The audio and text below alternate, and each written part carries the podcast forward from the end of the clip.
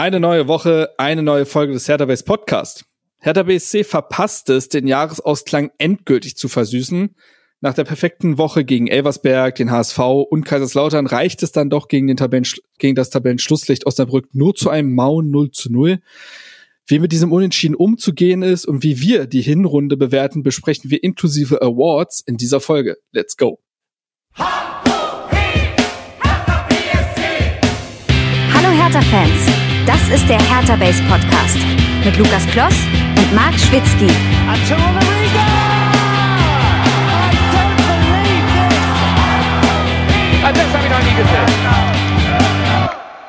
Und damit herzlich willkommen zur 258. Ausgabe des Hertha Base Podcast. Und ihr hört es hier schon an dieser vertrauten Stimme ein, einer der Stammmoderatoren ist zurück. einer liegt wieder flach. Es ist gerade die Seuche, es ist komplett schlimm. Reden wir nicht drüber. Ich hab's, ich hab's rausgeschafft, nachdem Benny das das letzte Mal aus, hat aussehen lassen, als wenn ich mir, weiß ich nicht, eine Geschlechtskrankheit in Berlin geholt hätte. Also die, die verrenkte Moderation an der Stelle, da hat man noch gemerkt, er ist neu. Ich hatte Corona, Leute. Wir, äh, man muss es nicht so mystifizieren. Das geht ja gerade rum und äh, aber ein, ein wunderbares Trio aus Hertha Base Eigengewächsen hat die Nummer ja gewuppt, wie ich finde. Äh, haben die Kommentare ja eigentlich durchweg auch gesagt, würde ich behaupten. Und ein Teil dieses Trios konnte es sich nehmen lassen, hat sich quasi den Stammplatz ge geschnappt, nicht, nicht zurück auf die Bank. Das ist Marco. Grüß dich, hi. Ja, hi, erstmal meine Chance genutzt, von der Bank gekommen, nach paar Wochen Abstinenz mm, und dann mm, direkt getroffen. Und äh, jetzt bin ich wieder hier schön zum Hinrundenabschluss ja, was sagt das jetzt eigentlich über Benny und Misha aus, als ob die nicht geliefert hätten? Der hat einfach ja. wahrscheinlich keine Zeit. Das Sympathien. Jeder Trainer hat ja Sympathien. Ja, ne? du bist einfach genau. mein Lieblingsspieler, Marco. Da kann ich einfach, das kann ich nicht verheimlichen. Das ja. ist einfach so. Fast Namensvetter, also von daher muss man es da ist, auch Sympathien es, haben. Es ist so. Es ist wie Pal und Palko. Du bist quasi, ja. du bist Podcast-Sohn. Genau. Podcast-Sohn, finde ich gut. So. Sehr vertrautes Gesicht zu, äh, und dann kommen wir zu einem völlig neuen. Jakob ist neu dabei. Sag doch einfach mal Hallo und warum war es eine gute Idee, dich heute hier im Podcast dabei zu haben? Also erstmal stell dich mal erstmal vor. Hallo, äh, danke, dass ich dabei sein darf. Ob es eine gute Idee war, weiß ich noch gar nicht, das sehen wir gleich. Ähm, aber genau, ich bin äh, Redakteur, Sportredakteur bei der Neuen Osnabrücker Zeitung, gleichzeitig aber Herr Taner. Äh, seit dem 17. August 2002 habe ich eben nochmal nachgesehen und ähm, ja, freue mich jetzt ähm, auf die Folge, in der es ja beide Teams, den VfL und, und Hertha, äh, zu besprechen gibt. Ist richtig, lang, von langer Hand geplant, diese Folge mit dir quasi. Du hast dich irgendwann mal gemeldet und dann war es so, war ja relativ klar, zu welcher Folge wir dich dann dazu holen sollten. Ähm, was war denn am 17. August 2002? War das ein Spiel oder hast du da die Mitgliedschaft abgeschlossen oder was war? Also da? primär war da meine Einschulung äh, in, an der Grundschule Nord in Hennigsdorf kennen vielleicht manche. Äh, und in meiner Schultüte ähm, hatte sich erstmal auf den ersten Blick gar nichts versteckt. Meine Kumpels alle mit Spielzeug und großen Sachen. Und ich, ich habe meine Schultüte ausgepackt und es war Süßigkeiten drin und mehr nicht. Und ich war schon ziemlich geknickt. Und irgendwann sagte mein Papa zu mir, ja, guck noch mal genauer hin. Und es war eine Eintrittskarte für Hertha gegen VfB. Und ähm, stark. Äh, Hertha hat lange 0-1 zurückgelegen. Ich glaube, in der 81. Minute dann das 1-1 durch Arne Friedrich geköpft. Das damals äh, wegen Baus oder wegen Umbaus nicht äh, vorhandene Dach im Olympiastand ist weggeflogen. Äh, und ich habe angefangen zu heulen, weil es viel zu laut war. Ähm, so, so kam ich zu Hertha und äh, genau, sitze jetzt heute hier. Heulen muss man bei Hertha aus anderen Gründen jetzt immer mal wieder. Von daher eigentlich ein ganz ganz geeigneter Start in die Geschichte. Ja. Ähm, ja, kommen wir ganz kurz zu den Hausmitteilungen, denn da gibt's gar nicht viele, außer dass das die letzte Aufnahme in diesem Jahr ist. Also wir werden uns auch in eine Weihnachts-, Silvester-, was auch immer Pause verabschieden und melden uns dann erst im Jahr 2024 wieder. Es wird diesem, in diesem Jahr auch keine Streams mehr geben. Also falls ihr die Stream-Highlights der letzten Wochen nicht geguckt habt, dann ne, ganz, wie, dann müsst ihr gucken, wie so ein Eichhörnchen die Nüsse über die Weihnachtspause ganz behutsam essen muss, müsst ihr euch das einteilen und dann äh, seid ihr versorgt. Aber das fand ich ganz schön. Wir haben tatsächlich die 100.000 Aufrufe auf YouTube geknackt. Das ist eine schöne Zahl, finde ich. Das ist einfach eine schöne Zahl. Äh, sieht schön aus, bedeutet jetzt nichts Großartiges. Wir werden jetzt, ich glaube, wir heben deswegen nicht ab. Aber ist eine schöne ah, Zahl. Du bist doch schon abgehoben, Marc. So, wer so schon in, nämlich. ja, ist ja richtig. Wer schon in den Wolken schwebt, der kann eigentlich nicht viel höher. Ähm, ist, ist vollkommen korrekt. So, ich würde sagen, ohne große Umschweife, denn wir wollen ja auch viel nochmal über die Hinrunde und so weiter sprechen, gehen wir dann auch in die ähm, Hertha News.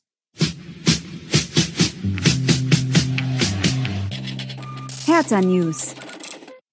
Ja, zwei Folgen in zwei Folgen in Folge sind die Hertha News ja ausgefallen.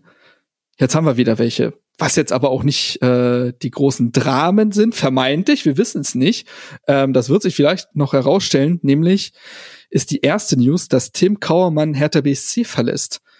Tim Kauermann, der hört jetzt zum Jahresende also als Leiter Sanierung bei Hertha auf. Das hat der Verein am Donnerstag bekannt gegeben.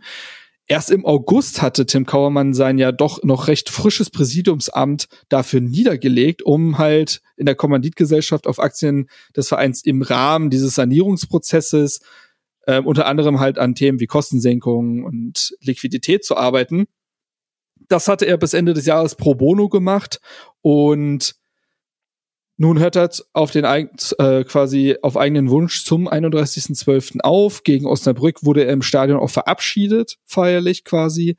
Und er selbst sagt dazu, ich bin seit vielen Jahren Mitglied, bleibe Hertha BSC natürlich eng verbunden und werde die Spiele der Männer und Frauen auch in Zukunft intensiv verfolgen. Ich wünsche dem Verein, den Fans, Mitarbeitenden und Verantwortlichen, dass der sportliche wie wirtschaftliche Schwung weiterhin anhält. So.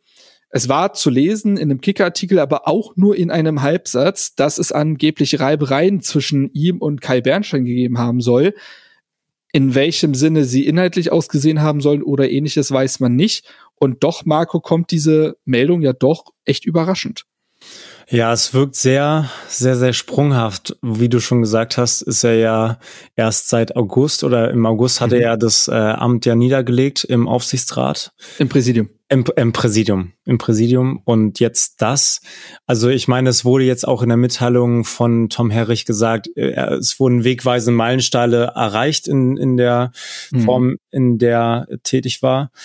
Ähm, aber nichtsdestotrotz ist es ja jetzt zum Jahresende hin, wird die Stelle frei. Tom Herrich muss wahrscheinlich noch mehr Aufgaben übernehmen. Und der Mann ist ja sowieso. Der Mann hat nichts zu tun. Also, oh, ja, also eigentlich schmerzt das sich. nicht, ne? Richtig. Nee. und so ist es halt, ähm, ja, sehr, also im Dezember zu sagen, ich höre jetzt Ende des Jahres auf und ich meine, so wie man es irgendwie auch hört und aus den Artikeln hervorgeht, war Hertha BSC sich jetzt auch nicht dessen bewusst. Es hat sich mhm. jetzt nicht über die letzten Wochen und Monate angebahnt, dass, ähm, dass Tim Kauermann da jetzt aufhören wird. Und es war ja sein eigener Wunsch. Der wird wahrscheinlich noch andere Sachen gemacht haben, was darauf schließen lässt, dass er vielleicht auch mit dem Kopf nicht ganz bei der Sache war, bei Hertha BSC, aber das kann man jetzt auch nur mutmaßen. Ähm, aber ja, es, es bleibt schleierhaft, auch was du schon erwähnt hattest mit äh, Kai Bernstein. Ob es da irgendwelche Komplikationen gab in der Kommunikation, in den Ansichten, was Hertha mhm. BSC angeht, sei mal dahingestellt. Das kann man jetzt nur wie auch das andere mutmaßen. Ja, ist natürlich schade, dass so ein, so ein Typ, der für mich sehr sympathisch wirkte und auch, wie er schon meinte, Hertha BSC verbunden war, als Mitarbeiter jetzt einfach fehlen wird und da eine Stelle frei wird, dessen Aufgaben essentiell sind, auch für die kommende Saison dann. Ich finde auch, dass Tim Kauermann ein Teil des neuen Gesichtes von Hertha BSC war und ein Teil des frischen Windes, der mit dann ja Kai Bernstein auch durch den Verein gesegelt ist man hat ihm den Tatendrang in jedem Fall angemerkt, würde ich behaupten. Ich glaube, so wie ich es mitbekommen habe, war er wirklich übereifrig im Präsidium, hat an sehr vielen Baustellen versucht mitzuarbeiten, hat ja auch ein, zwei Dinge umgesetzt. Er war ja, glaube ich, was auch Stadionerlebnis, was so Catering und Bier ausschenken und solche Themen angeht. Das war ja damals sogar so der größte Punkt, der in seinem, ich war, äh, in seinem Wahlprogramm äh, stand. Ich erinnere mich noch, dass er von allen ähm, KandidatInnen, die damals sich äh, fürs Präsidium beworben haben, auch den ja aufgeräumtesten und auch nachhaltigsten Eindruck gemacht hat, weil er dieses Programm geführt hatte, weil er da auf Social Media für Werbung gemacht hat. Also er war ambitioniert in jedem Fall und das ist ja auch ambitioniert bei Hertha. Also wir wissen, wie es um Herthas wirtschaftliche Situation steht und auch stand und dann in den Bereich zu wechseln, zeigt auch Ambitionen. Das macht man nicht, weil man es gemütlich haben will, würde ich behaupten. Und so wirkt aber wie so wiederum der Abschied sehr abrupt. Und Jakob, wie beurteilst du das, dass da all, all das ja jetzt auch intern aufgefangen werden muss, denn es wurde, glaube ich, auch schon kommuniziert. Es wird jetzt kein neu, keine neue Person dafür eingestellt, es wird auf den bestehenden Schultern verteilt und das bei den wirtschaftlichen Aufgaben, die Hertha BSC in den kommenden Wochen, Monaten und Jahren weiter zu bewältigen. Ja, wie du ganz richtig sagst, es ist einfach noch eine, eine Aufgabe, die jetzt dazukommt. Ähm, wir wissen, glaube ich, alle, dass Hertha im letzten Jahr, halben Jahr auch nicht, aber sowieso in den letzten Jahren nicht zu wenig äh, Aufgaben auf ähm, zu viel Rücken verteilen musste. Ähm, ich habe es von außen ehrlich gesagt nicht äh, und aus der Distanz nicht nicht so ausführlich verfolgt. Mhm. Äh, es ist nur so, ähm, wenn dem so ist, dass es da interne Differenzen gab, ist es grundsätzlich nicht der unklügste Gedanke zu sagen, äh, es trennen sich die Wege, die Art und Weise, ähm, wie das geschieht äh, und wie es dann weitergeht, ist natürlich dann eine andere Frage. Gleichzeitig muss man sagen, wenn du von der Art und Weise sprichst, es ist ja auf ein, es ist ja nach außen hin und das ist ja nicht härter-typisch eine sehr saubere ja. Trennung. Also da wird nicht nachgetreten, jemand hat jetzt ein Exklusivinterview ja. bei irgendeinem Blatt noch gegeben und äh, gesagt, deswegen verlasse ich jetzt Hertha oder deswegen ist es gut, dass er weg ist. So, ähm, man verabschiedet sich dann im Stadion, macht da noch mal eine extra äh, Mitteilung draus. Das ist so stilvoll wie kaum zuletzt eine Trennung bei Hertha BSC war. Also das kann man ja positiv für beide Seiten bewerten und ähm, ja, und gleichzeitig war Tim Kaumann tatsächlich auch immer, deswegen finde ich es auch gut, dass er es hier nochmal betont, der auch dieses ganze Projekt der Frauenabteilung vorangetrieben hat und diese Spiele besucht hat und da auch ein Botschafter dafür war. Und jetzt wird man sehen, wie sich das dann mit den neuen Gesichtern in diesen Aufgaben dann zeigen wird. Kommen wir von Gesichtern zu Armen oder Ärmeln in dem Fall. Was eine Überleitung. Es ist schon Alter. wieder, guck mal, als wäre ich nie genau dafür, ich eingerostet. Genau dafür bin ich in diesem Podcast zu Gast. So, ne? Für die Moderationsschule ja. hier. Äh, Tommy Gottschalk hat aufgehört. Ich bin noch da, Freunde. Ich bin noch da. Ich kann auch, ich werde mit dem Bagger reingefahren. Wobei, das, habt ihr das mitbekommen? Der wurde ja mit, ne, mit diesem Bagger da aus dem Studio gefahren. Und das, das Lustigste an der ganzen Sache war eigentlich, dass und das war das gleichzeitig Deutscheste an der ganzen Geschichte, wie sich Leute in Social Media Kommentaren darüber aufgeregt haben, dass das ja kein Bagger ist, sondern ein Radlader. Oh. Das ist ein Radlader. Ja, natürlich, habe ich direkt Peinlich. in meinem Auge gesehen. Peinlich von den ja. Redaktionen, das nicht zu sehen. Aber gut, egal. Kommen wir äh, zu, ne, zu dem eigentlichen Thema, zu den Ärmeln. Hertha und CG Elementum einigen sich, habe ich jetzt mal als Überschrift gewählt, denn da war schon ein bisschen Zwist zu riechen. Wenn wir zu der Geschichte kommen, ähm, es gab offenbar Unstimmigkeiten zwischen Hertha und dem Ärmelsponsor bei den vergangenen beiden, also vergangenen Pflichtspielen gegen Hannover und den SV Elversberg und ich, ich weiß es gar nicht mehr, war auch schon das Spiel gegen den HSV mit inbegriffen? Ah, nee, ich glaube, die hatten sich davor geeinigt. Ich bin mir nicht ganz sicher, aber das ist jetzt auch gar nicht so wichtig. Zumindest in diesen beiden Spielen ist Hertha ohne dieses Logo auf den Ärmeln aufs Feld gelaufen. Und das war eine Reaktion darauf, dass vermeintlich, so berichten äh, Medien und so hat auch Axel Kruse äh, im, im Hauptstadtderby-Podcast berichtet, es geht um Zahlungen, die CG Elementum nicht getätigt haben soll, denn dieses ähm, Ärmelsponsoring soll jährlich etwa eine Million Euro bringen bis 2025. 2022 ist CG Elementum ja eingestiegen und da waren sie wohl mit Zahlungen im Verzug. Und das ging jetzt so weit, dass Hertha dann quasi den Weg des öffentlichen Drucks ja gesucht hat und gesagt hat, gut, dann laufen wir erstmal nicht mit euch auf. Dann machen wir nicht die Werbung, für die wir nicht bezahlt werden. Und das hat wiederum jetzt dazu geführt, dass sich die beiden auf eine Fortsetzung ihrer langjährigen Zusammenarbeit ähm, verständigt haben, in der URL stand tatsächlich was von Verlängerung. Da hat wohl jemand die URL nicht nochmal gecheckt, weil eine Verlängerung der Zusammenarbeit ist es nicht, sondern sie halten einfach beide den bestehenden Vertrag ein.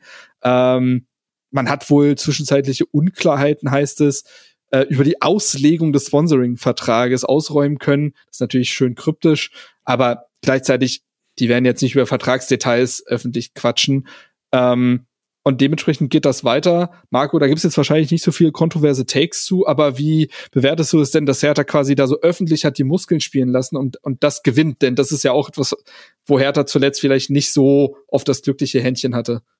Ja, ich meine, Hertha hat halt einfach nun mal finanzielle Probleme und wenn die nicht dem nachgegangen werden, was im Vertrag steht, dann kann man halt mit Konsequenzen da öffentlich auch mhm. um vielleicht ein bisschen Medienaufkommen, vielleicht ein bisschen. Ähm, ja, das wurde ja berichtet. Ja, genau, so. Und dann wirft es natürlich auch ein schlechtes Licht auf äh, CG Elementum. Und das wollen die natürlich auch nicht irgendwie in den Medien schlecht darstellen.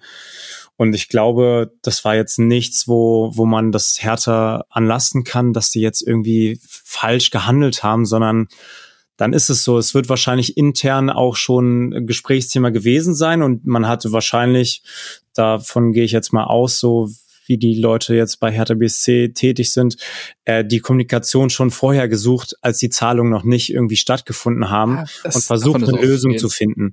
So, und wenn diese Zahlungen nach Kommunikation, nach Austausch immer noch nicht irgendwie getätigt werden, dann liegt es nur nahe, dass man mit Konsequenzen dann auch kommt und nicht nur androht, sondern die dann auch in die Tat umsetzt. Das haben wir gemacht und das war jetzt nichts irgendwie Schlammschlachtmäßiges, sondern dann, wenn ihr dem Vertrag nicht nachgeht, dann geben wir auch nicht den Vertrag nach und so ist es ja. dann nicht auf den Ärmeln zu vertreten. Und ich meine, eine Million Euro auf ein Jahr gerechnet, das ist nicht wenig Geld für Hertha aktuell. Nee. Ja, also das bedeutet wieder Arbeitsplätze, wenn so eine Send wenn so eine Summe äh, plötzlich ausbleiben würde, dann würde es auf der Geschäftsstelle, glaube ich, wieder schnell brennen, wo gerade alles spitz auf Knopf genäht ist. Ähm, ich glaube, was ja auch klar ist, also das ist, glaube ich, war auch öfter zu lesen, die Baubranche ist ja aktuell auch absolut in der Krise. CG Elementum kommt ja aus diesem Bereich. Ich glaube, haben sie, das wird wahrscheinlich auch nicht alles passieren, weil sie es lustig finden. Ähm, gleichzeitig hast du halt vertragliche ähm, Verpflichtungen, denen du nachkommen musst. Und ich glaube, das ist jetzt gut, dass das Thema vorerst, wer weiß, äh, das Thema beendet ist. Der Vertrag läuft ja noch knappe ja, ich glaube, anderthalb Jahre oder so.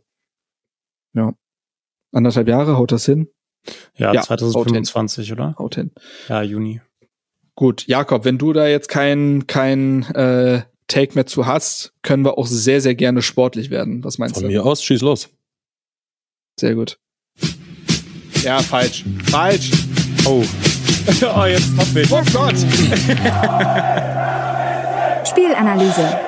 Ich bin doch, ich, ich bin doch eingerostet. Ich bin doch eingerostet. Ich wusste nicht, dass das dann sich einfach überlappt hier. Guck mal, habe oh, ich auch was wieder ja. über das Programm gelernt. Wunderbar, sehr schön.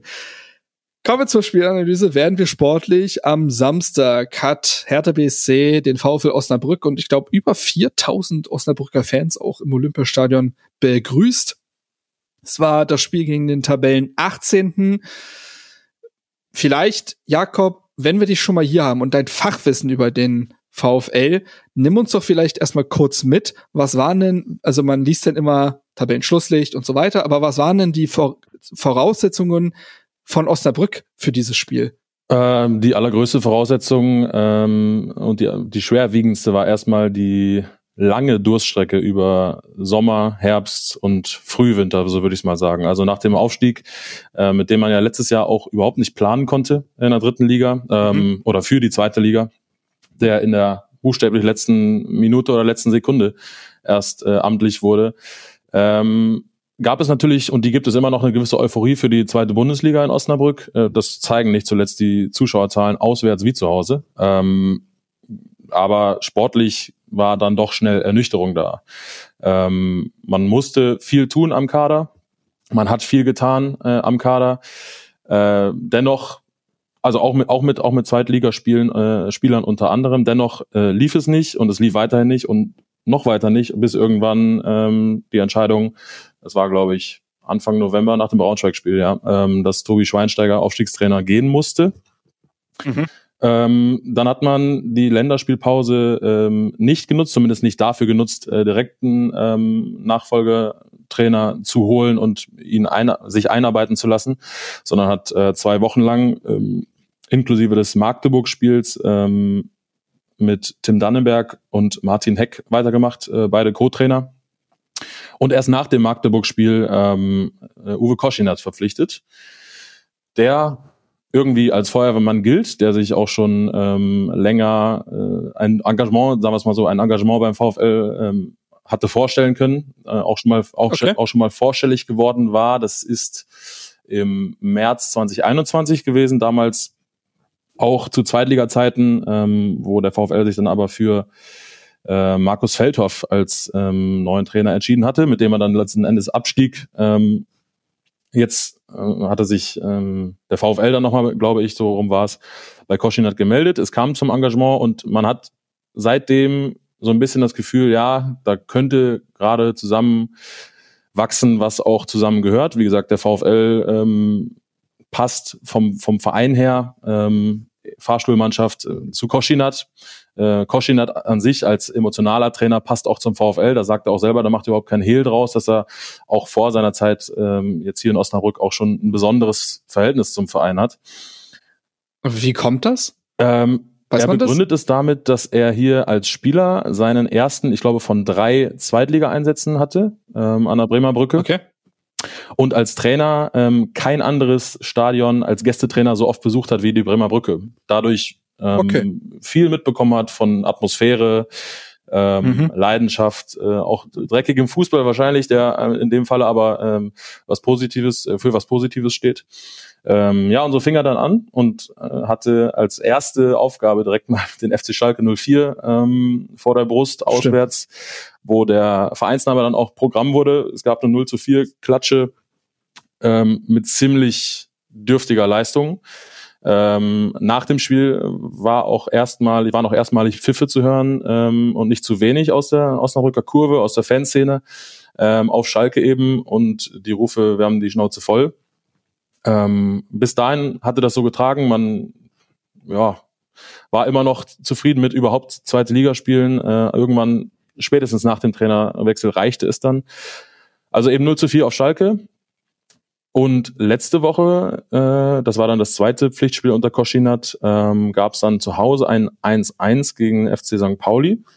An sich gerade als Tabellenletzter gegen sehr respektabel als Tabellenletzter gegen Tabellenerster ein absolut äh, respektables Ergebnis. Äh, gerade in der zweiten Halbzeit war von einem Leistungsunterschied überhaupt nicht zu sehen. Also das war eine echt echt reife Leistung und auch eine, die einfach zur Bremer Brücke passt, ähm, wo auch die Fans, die danach sich an die äh, an die Spieler gewandt hat und gesagt äh, hat, ja, ey, Ergebnis jetzt heute erstmal zweitrangig. Ihr habt jetzt endlich mal wieder genau das gezeigt, was wir sehen wollen. Kampfgeist äh, und Co. Und ähm, ja, mit dem 1-1 fuhr man dann äh, nach Berlin und äh, the rest is history. Über den Rest reden wir jetzt gleich. Ich muss ja sagen, für mich war Uwe Koschinat ein relativ unbeschriebenes Blatt. Das ist also so ein typischer Zweit-Drittligatrainer für mich gewesen, bevor ich mich jetzt mit ihm auseinandergesetzt mhm. habe, der ja ein sehr verunglücktes, äh, eine sehr verunglückte Station noch bei Bielefeld ja. hatte, was und etwas retten musste, was nicht mehr zu retten war. Aber ne, und ich muss jetzt sagen, ich hatte mir der VfL macht ja anscheinend so ein Format, wo sie mit dem Trainer nochmal alleine reden vor den Spielen. Und da hat er einen so sympathischen, kompetenten Eindruck auf mich gemacht. Das muss ich wirklich sagen. Das hat mein ganzes Bild von ihm nochmal geändert. Auch die PK war, hat in dieses Bild gepasst nach dem mhm. Spiel, wie ich finde. Ähm, jemand, der sehr klar einzuschätzen wusste, was seine Mannschaft kann und nicht kann, was er vielleicht auch kann, was er nicht kann und was auch sein Gegner kann und nicht kann. Also ich fand auch die Analyse zu härter sehr passend. Das war sehr respektvoll. Gleichzeitig hat er aber auch gesagt, wo die Chancen vielleicht liegen und was man gegen Hertha machen muss. Und wenn wir gleich zum Spiel kommen, werden wir ja wieder feststellen, dass so wie auch dann anscheinend gegen den FC St. Pauli Osnabrück wieder sehr gut auf den Gegner eingestellt war. So. Ähm, aber kommen wir vielleicht erstmal zum Spiel als solches. Marco, natürlich ist die Überschrift kurz vor Anpfiff dann auch schon, stand sie ja eigentlich schon, Hertha BSC ohne Fabian Reese. Hat sich wahrscheinlich, weiß ich nicht, bei, von Ricardo Basiles Besuch immer noch nicht, noch nicht erholt gehabt und äh, ist mit Fieber aufgewacht. Nein, Quatsch, aber was war, bevor wir vielleicht auch zu den Schwerpunkten kommen, denn ich glaube, wir alle haben Rese natürlich auf der Rechnung, deswegen kann ich das Thema, glaube ich, einmal von Anfang an abfrühstücken. Wie sehr ist dir dein Herz in die Hose gerutscht, als du dann gesehen hast, es stimmt, Fabian Rehse wird dieses Spiel keine Sekunde auf Platz stehen? Boah, tatsächlich echt gar nicht so schlimm. Also Ah, okay. ich bin aufgestanden und ähm, hat, man hatte ja schon irgendwie im Vorhinein irgendwie sowas gehört. Gab so eine Meldung. Es gab so eine. Meldung, genau. Mhm. So, da war ich jetzt noch nicht so, boah, der wird ausfallen und jetzt haben mir schon die Knie gezittert. Ich hatte das im Stadion auch zu Alex gesagt.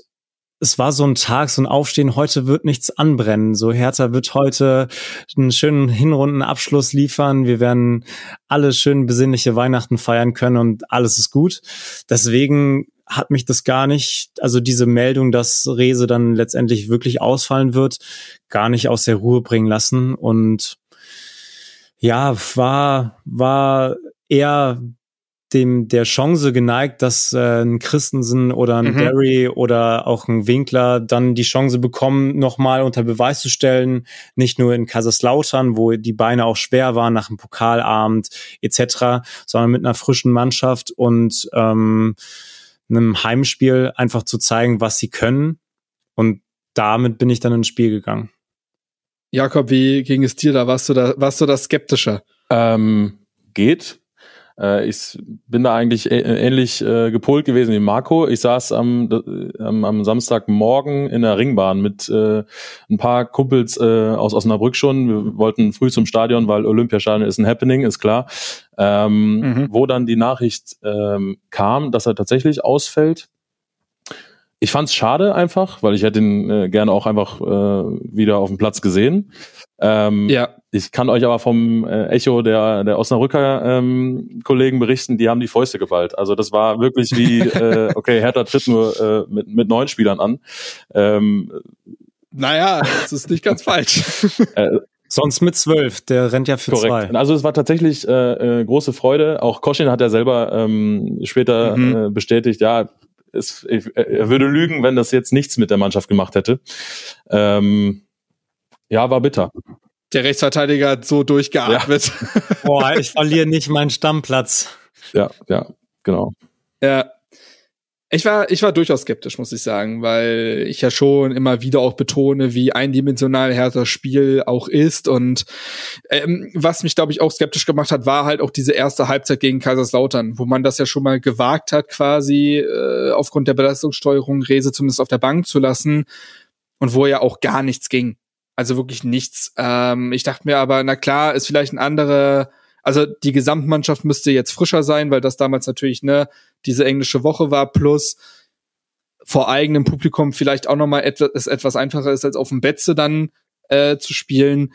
Ich wollte natürlich Scherhan und Christensen diese Chance lassen. Ich spreche das ja denen nicht ab, aber trotzdem muss man sagen, dass Herthas Gesamtspiel einfach wahnsinnig von Rese abhängig ist und ja, so ähm, Da fehlt ja auch ein, eine Person auf dem Spielfeld. das sagte also der, halt eben auch, das ist So. nicht nur der reine Spieler, sondern das ist ja Genau. auch die Persönlichkeit, die Mannschaft und Stadion anzündet, die dann fehlt. Das ist so. Also würde ich auch behaupten, ich fand sowieso, ich, wir wollten das Spiel ja nicht chronologisch abhandeln, aber ich möchte schon doch auf die ersten zwölf Minuten eingehen, weil das natürlich besondere Ja. zwölf Minuten waren aufgrund des ähm, DFL-Boykotts, der in der Form auch vollkommen gerechtfertigt war. Also ich bin jetzt Hardliner und sage, ey, hätte, man hätte mal, man hätte mal dem gesamten Spieltag fernbleiben müssen. So, weil das wirklich sehr kritisch zu sehen ist, glaube ich. Ähm, das kann ich auch mit aller journalistischen Distanz sagen. Wer dazu mehr wissen möchte, äh, ich verweise auf die sehr gute Rasenfunkfolge äh, dazu, zu dem Thema, um sich da mal abbilden zu lassen,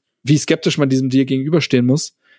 Und diese ersten zwölf Minuten, in der, in denen Stille herrschte, waren ganz komisch, weil das hat sich wie Fußball in Zeitlupe angefühlt, finde ich. Hertha hatte auch ganz viel vom Ball, aber es ist nichts passiert. Man hat sich den hin und her geschoben und auf den Rängen passierte nichts. Das war ganz, ganz eigenartig und zeigt eben auch, was Stimmung mit einer Mannschaft macht. Und ich glaube, ich glaube, dass vielleicht die Mannschaft immer noch nicht so, ge so gefestigt ist, dass die einfach alles runterschluckt und ihren Stiefel runterspielt. Und Paldada sagt es ja, in der ersten halben Stunde hat man nicht stattgefunden.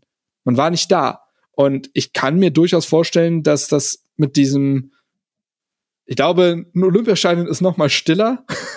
Ja. ähm, dass das vielleicht eine Wirkung hatte. Das ist keine Entschuldigung, das will ich ganz klar vorweg sagen. Aber ich kann mich auch nicht verwehren vor dem Gedanken, dass das vielleicht miteinander zusammenhing. Auf jeden Fall Hertha in der ersten halben Stunde tatsächlich auch eigentlich die gesamte erste Halbzeit gefühlt kein Faktor gewesen in diesem Spiel, ohne selber jetzt groß was anbrennen zu lassen. Das will ich auch nicht behaupten. Ähm, ja, ich, aber vielleicht gehen wir da auch in den ersten Aspekt vielleicht von dir über, Marco, weiß ich nicht. Vielleicht wollen wir da ja langsam einsteigen. Ja, ich hätte auch mit äh, einfach Fanlager, Stimmung an sich die ersten zwölf Minuten beschrieben, weil ich war ja in der Ostkurve, es war mal ganz schön zu sitzen. in der Ostkurve, das erlebt man ja nicht äh, allzu stimmt. oft. Klar, eine Halbzeitpause vielleicht mal, aber ansonsten äh, war das auch ein ganz komischer Sound bei, bei der Hymne, also bei Nur nach Hause, so die Gegentribüne und die Haupttribüne irgendwie so mhm. zu hören. Und es war wie so ein Stereo-Gefühl äh, ähm, von der Lautstärke her. Ja, und die ganze Ostkurve hat das halt äh, als mit, mit den Osnabrückern ähm, dann geteilt, diese, diesen Stimmungsboykott.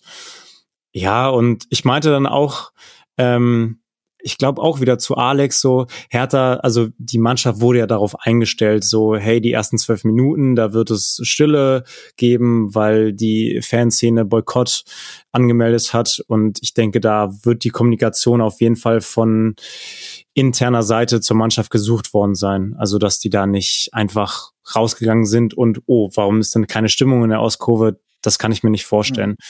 Ähm, Gleichzeitig kein Fabian Rehse, keine Stimmung. Ja, so. das muss sich schon das kann trotzdem, ja, ja, es ist, haben. Auch ne? wenn man das unter, äh, wenn man das bewusst hat, okay, es ist jetzt keine Stimmung, macht es ja unterbewusst was mit einem. Trotzdem, man kann sich ja von dem nicht schützen. So, nee, aber nee, was ich eigentlich sagen wollte, ist, dass, dass ähm, auch der Plan dann vielleicht gewesen wäre, kommen die ersten zwölf Minuten einfach Ball halten, das versuchen runterzuschlucken, diesen mhm. Stimmungsboykott.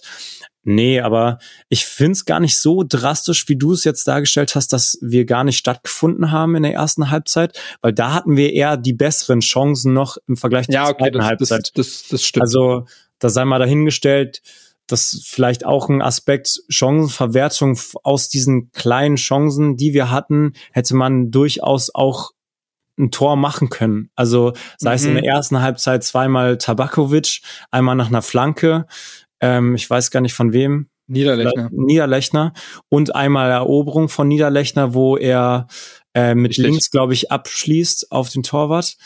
Ähm, und dann kurz vor der Halbzeitpause Derry, der sich da mit zwei Übersteigern gegen vier durchsetzen konnte und dann leider nicht so platziert äh, abschließen konnte.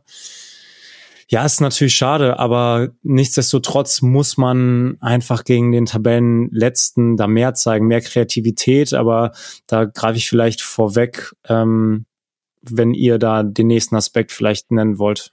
Ich, ähm, es passt insofern zu einem Aspekt, den ich unter, ich habe so einen Oberaspekt und das ist irgendwie Best of härter Probleme. Weil ich finde, das Spiel war so ein Best of der Defizite, die man in der Hinrunde ein Stück weit gesehen hat, zumindest mit Ball. Ähm, und einer Aspekt ist natürlich, dass Hertha wiederum, also ich habe es vorhin noch mal gesehen, Hertha ist, glaube ich, Platz vier in der Effizienztabelle quasi vor dem gegnerischen Tor. Und das hat über viele Spiele hinweggetäuscht, finde ich.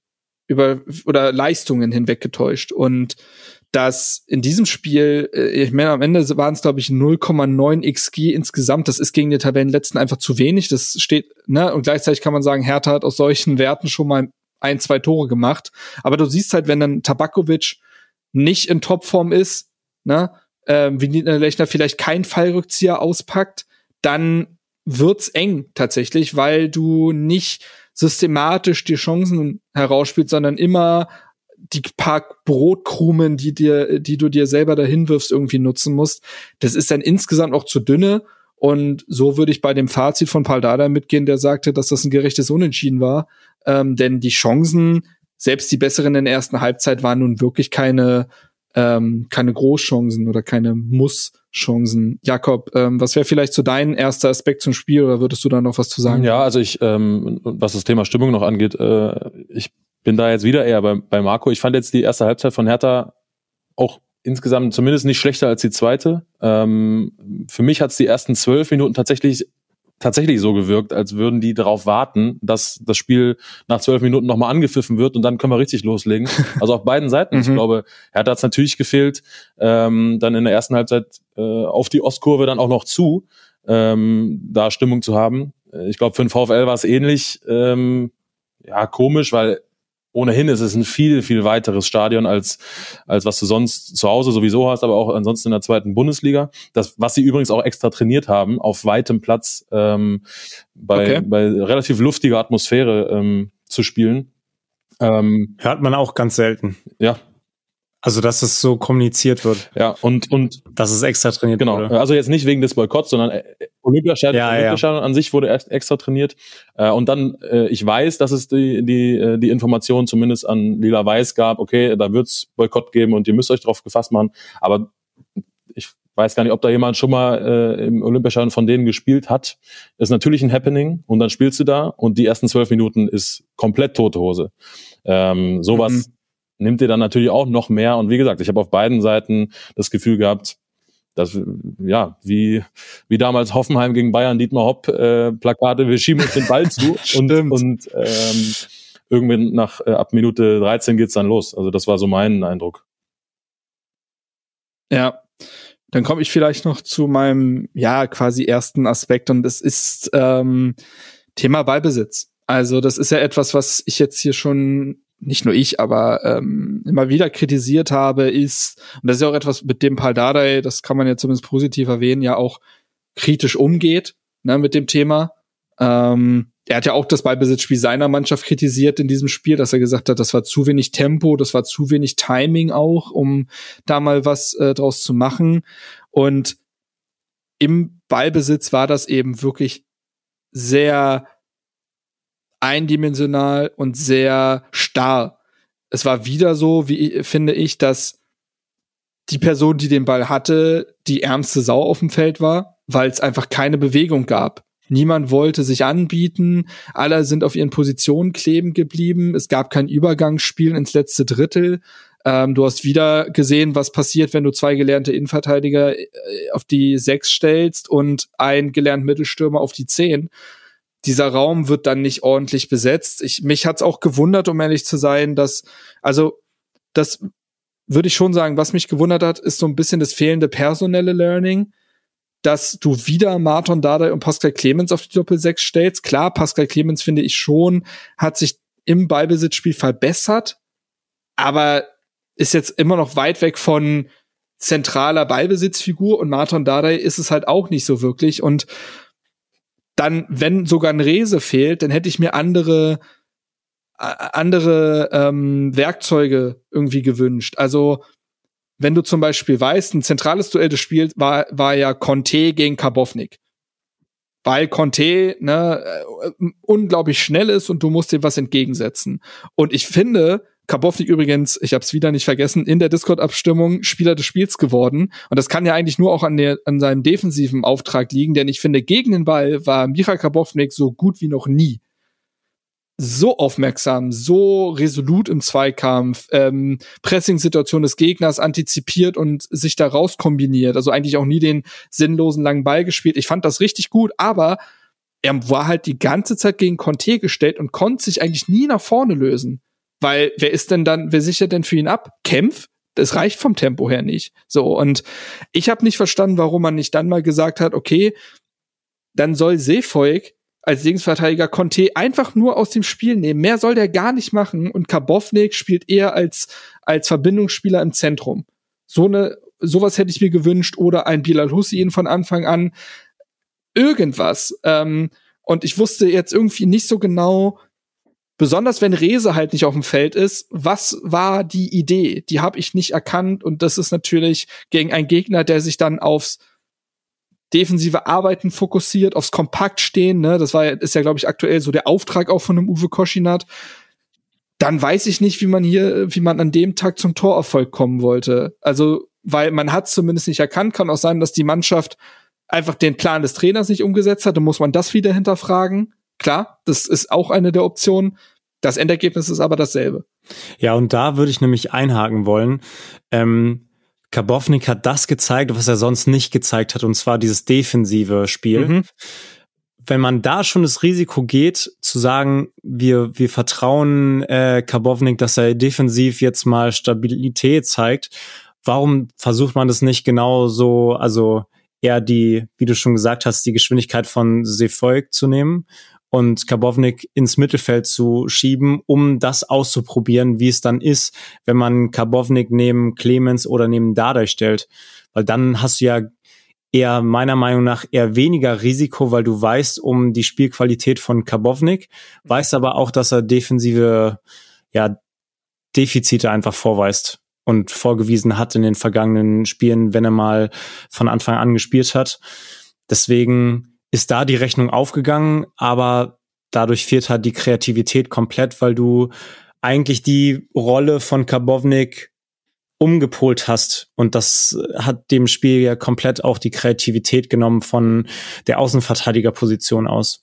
Weil was ich gesehen habe, und das hat man in den letzten Spielen immer wieder gesehen, die ähm, Idee, wie man nach vorne kommt, ist meistens die, dass ein Kempf oder ein Leistner äh, oder ein Kenny die Linie spielt dann wird äh, mit dem Außenriss oder mit links, rechts äh, versucht, auf äh, Niederlechner zu spielen oder auf Tabakovic, der dann im, mit einem Kontakt einen Doppelpass mit dem Außenspieler, in dem Fall dann Derry oder Rese, äh, spielt, um dann die Linie den runterzuschicken. Oder selber direkt sogar schon Oder, oder genau, oder selber abzuziehen. So, und das hat halt fast gar nicht geklappt. Sagen wir mal, in zwei von fünf Fällen hat es irgendwie mal geklappt, dass man einen Raumgewinn erzielen konnte. Ansonsten ja, hat Osnabrück das auch gut gemacht und war, wie wir schon äh, gesagt haben, gut eingestellt auf das Offensivspiel. Ja, fand ich auch. Ähm, insgesamt klar, 0-0 ist für den VfL das deutlich charmantere Ergebnis, da müssen wir uns, machen wir uns nichts vor.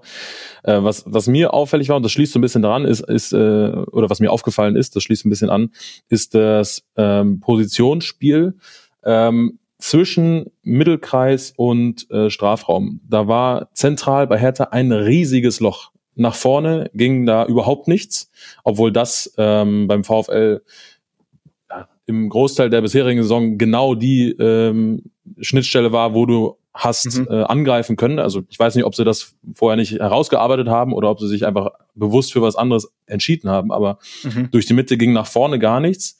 Andererseits nach hinten, wenn es irgendwie oder wenn es nach vorne ging, dann gab es zweite Bälle. Den zweiten Ball hat bei Hertha, glaube ich, in den ganzen 90 Minuten kein einziger bekommen. Das war mein Eindruck. Ich saß auf der Haupttribüne auf Thema nachrückende Sechser. Ja, hast du einfach nicht gehabt. Immer, also entweder für zweite Bälle oder wenn du tatsächlich mal einen Ball im dritten, letzten Drittel festgemacht ja. hast und dann in den Rückraum spielen wolltest, war da genau. niemand. Ich, ich, ich erinnere mich perfekt an eine Szene, wo Martin Dardai viel zu spät losläuft und es einfach das, also er hat einfach nicht das Gespür für dafür. Und das will ich ihm dann auch vielleicht nicht vorwerfen. Vielleicht wird das einfach nichts mehr und dann kannst du Spielern schlecht ein Defizit vorwerfen, was sie vielleicht nicht mehr ausgeglichen, ausgeglichen bekommen auf einer fremden Position, aber das Ergebnis ist für die Mannschaft auf jeden Fall äh, fatal. Ja, ja, ist genau das, was ich mir aufgeschrieben habe. Also ähm, Hertha, Hertha hatte selber zentral überhaupt keine Aktion, immer, also besonders in der ersten Halbzeit, da sind wir wieder beim Thema, über Niederlechner von rechts rein und dann irgendwie Tabakovic schießt sich mit Glück die eigene Hand ab. Ähm, aber ähm, und wie gesagt, wenn es dann zweite Welle gab und oder in der in der Rückwärtsbewegung hatte der VfL richtig viel Platz, äh, über Gnase den Ball nach außen zu spielen. Conte hat Fahrt aufgenommen und am Ende scheitert es dann bei Osnabrück an der individuellen Qualität im gegnerischen Strafraum. Äh, so gesehen Glück gehabt für Hertha. Aber ähm, was das Nachrücken angeht äh, und damit auch ähm, mit dem Thema Absicherung verbunden ist, war das zu wenig. Ja, du sprichst ja bei, äh, vom Zentralmittelfeld oft auch vom Motor und der stockt bei Hertha in der Regel halt mit so einer Besetzung. Und dann ja, dann hast du halt den Minimotor Rese, der dahingehend viel ausgleicht, dieses Mal aber nicht auf dem Feld stand. Und da wäre ich beim so ein bisschen nächsten Aspekt sind dann die beiden Flügelspieler. In dem Spiel, wir haben drüber geredet, haben dann Scherhand und Christensen die Chance bekommen. Wurden beide zusammen dann in der 60. Minute auch ausgewechselt für Winkler und Jendawi. Ich finde übrigens, da kann ich auch mal vorgreifen vielleicht, ich finde Jendawi gefühlt der beste dieser vier Flügelspieler. Mhm. Finde ich. Also in den Minuten, die er noch bekommen hat, sich öfter am 1 gegen 1 durchgesetzt, hat diesen Kopfball von Winkler super ja. vorbereitet. Der hat den bestimmtesten Eindruck gemacht, den klarsten, finde ich, in seinen Aktionen. Und äh, aber zu den beiden Startelf-Spielern, Schern und Christensen haben halt jeweils nicht den Körper, um Bälle wie Rese festzumachen.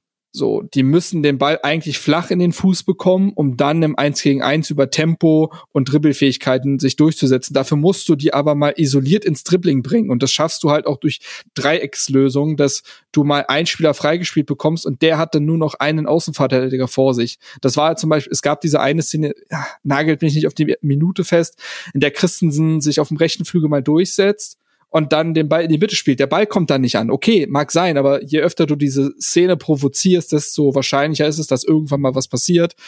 Und das hat Hertha auch nicht gut hinbekommen, weil der Sechser müsste, also es müsste eigentlich immer ein Dreieck bestehen aus dem Außenverteidiger, dem Sechser und dem äußeren Mittelfeldspieler. Aber wenn der Sechser nicht die Position in der Position nachrückt, hast du das halt nicht. Und dann steht ein Flügelspieler plötzlich gegen zwei. Und das funktioniert nicht. Und auch das, finde ich, hat in der, in der Umsetzung von welcher Idee dann auch immer nicht funktioniert und hat Hertha das Spiel weiter gelahmt, weil du die Flügelspieler nicht in ihre Szenen bekommen hast. Ja, genau da würde ich nämlich auch einhaken.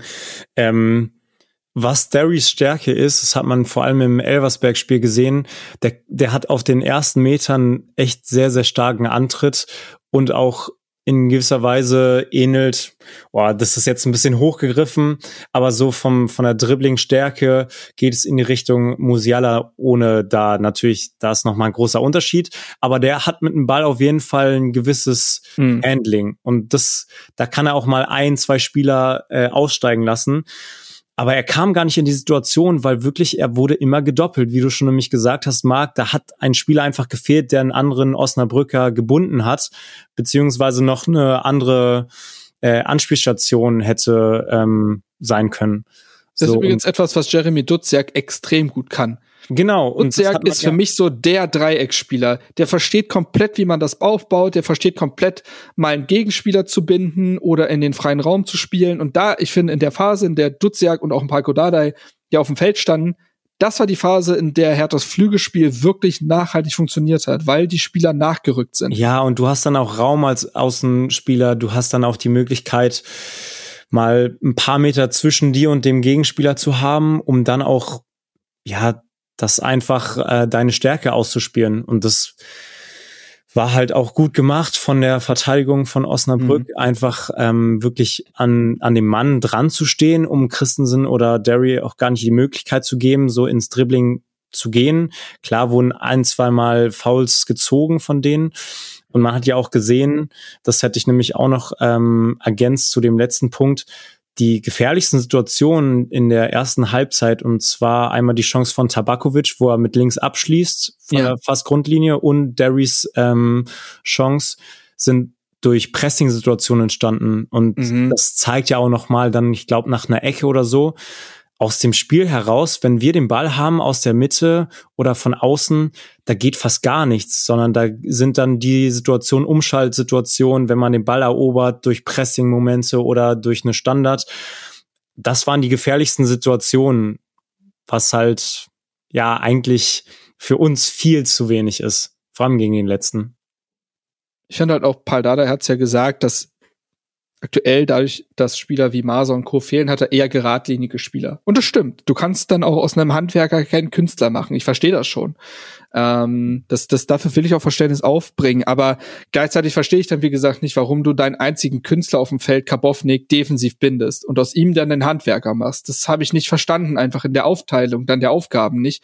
Wie gesagt, Seevolk soll sich an Conte abarbeiten und dann hast du das Duell denke ich mal, eigentlich im Griff. Und das kann der, wenn der nämlich eine Aufgabe hat. Ja, voll, genau. Gefühl, der muss dann nicht irgendwie acht Situationen durchspielen, sondern der kriegt eine Aufgabe und die kann er erfüllen, weil er genau ja. weiß, was zu tun ist und einfach dem Gegner auf den Sack gehen. Und das kann er mit seiner Geschwindigkeit, mit seiner Zweikampfführung, mit allem, was er da mitbringt.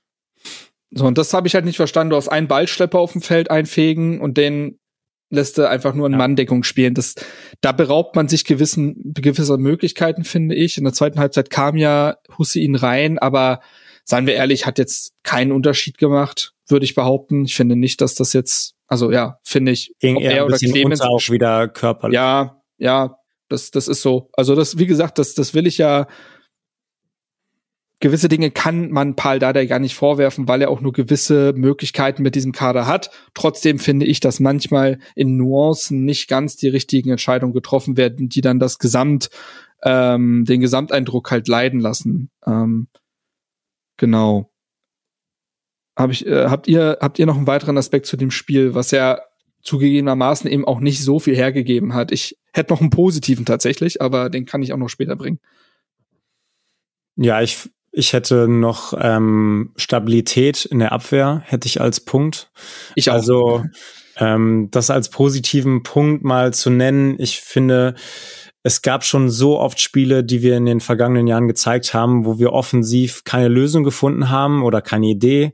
Ähm, und wenn wir Chancen hatten, dass wir die nicht genutzt haben, dass wir uns dann noch hinten heraus ein Tor gefangen haben. Und ich hatte zu keinem Zeitpunkt auch in der ähm, ja, 10 gegen 11 in den, ich weiß mhm. nicht, 10 Minuten. 10 Minuten, ja. 10 Minuten, die wir da noch zu spielen hatten, hatten wir auch nicht irgendwelche gefährlichen Situationen zugelassen. Also da muss man dann auch mal Lob aussprechen, dass die Verteidigung ihren Job erledigt hat, dann sehr unaufgeregtes Spiel gezeigt hat, klare Aktionen, keine ja, Böcke drin hatte mit irgendwelchen Fehlpässen. Ähm, ja, und das war ein Spiel für, ja, ich, ich weiß nicht, für ähm, die Trainer, die Stabilität und taktische Dinge wertschätzen. Und das haben beide Abwehrreihen auf jeden Fall gezeigt. Ja, ich finde, ich habe es mir auch aufgeschrieben, positiv ist eben, dass man Her äh, dass Hertha sehr souverän war, defensiv allen voran eben Karbovnik im Einzelduell gegen Conte. Das mag gegen Osnabrück nicht unfassbar sein. Das muss man schon sagen. Gleichzeitig ist es aber eben bei Hertha, du hast es gesagt, Marco, kein Selbstverständnis.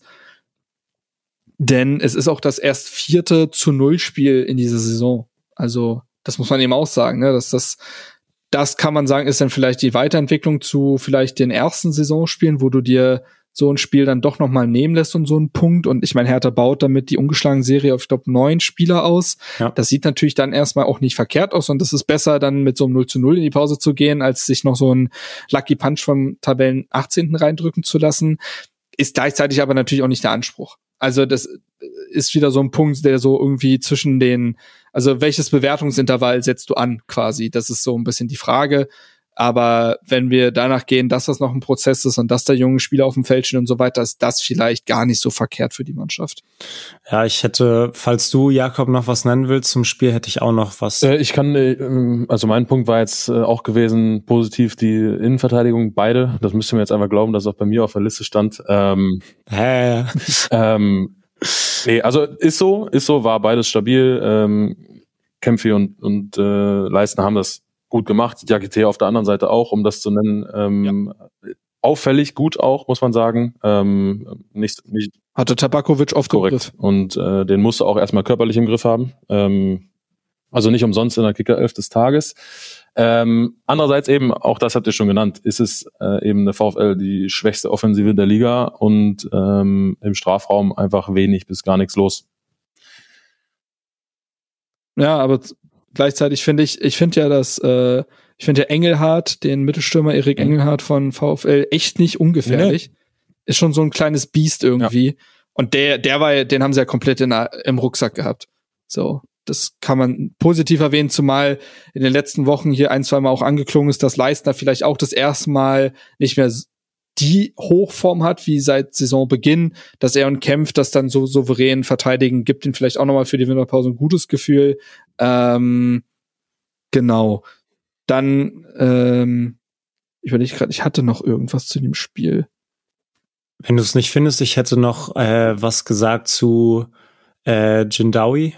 Ja, klar. Also zu dem ähm, Vorweg kann ich sagen, also so wie Pardadei Christensen irgendwie als Sympathiespieler hat, äh, habe ich irgendwie Derry irgendwie so ins Herz geschlossen und finde, der hat sehr, sehr viele gute Anlagen, was ein Außenspieler oder Stürmer einfach zu einem sehr, sehr wichtigen äh, Rad-Puzzlestück in der Mannschaft äh, machen kann. Äh, und das hat er auch ab und zu mal gezeigt.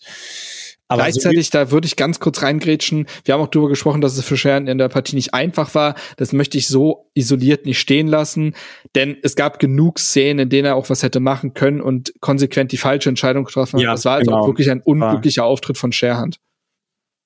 So, ja, jetzt genau. bist du wieder dran. Ja, so, also es war auf jeden Fall, Christensen und Derry haben Anlagen, die, die sieht man und die sind einfach nur mal als, als junger Spieler sehr, sehr schwankend ähm, zu sehen. Und Nader, der da auf den Platz kommt, sein Debüt in der zweiten Liga feiert, der auch ähm, ja in der U23 eine Führungsrolle übernommen hat ähm, letzte Saison und auch diese Saison, ähm, dass man da dann das Feuer sieht und dass der seine Qualität auf den Platz bringen kann, ist nicht selbstverständlich, aber sehr plausibel.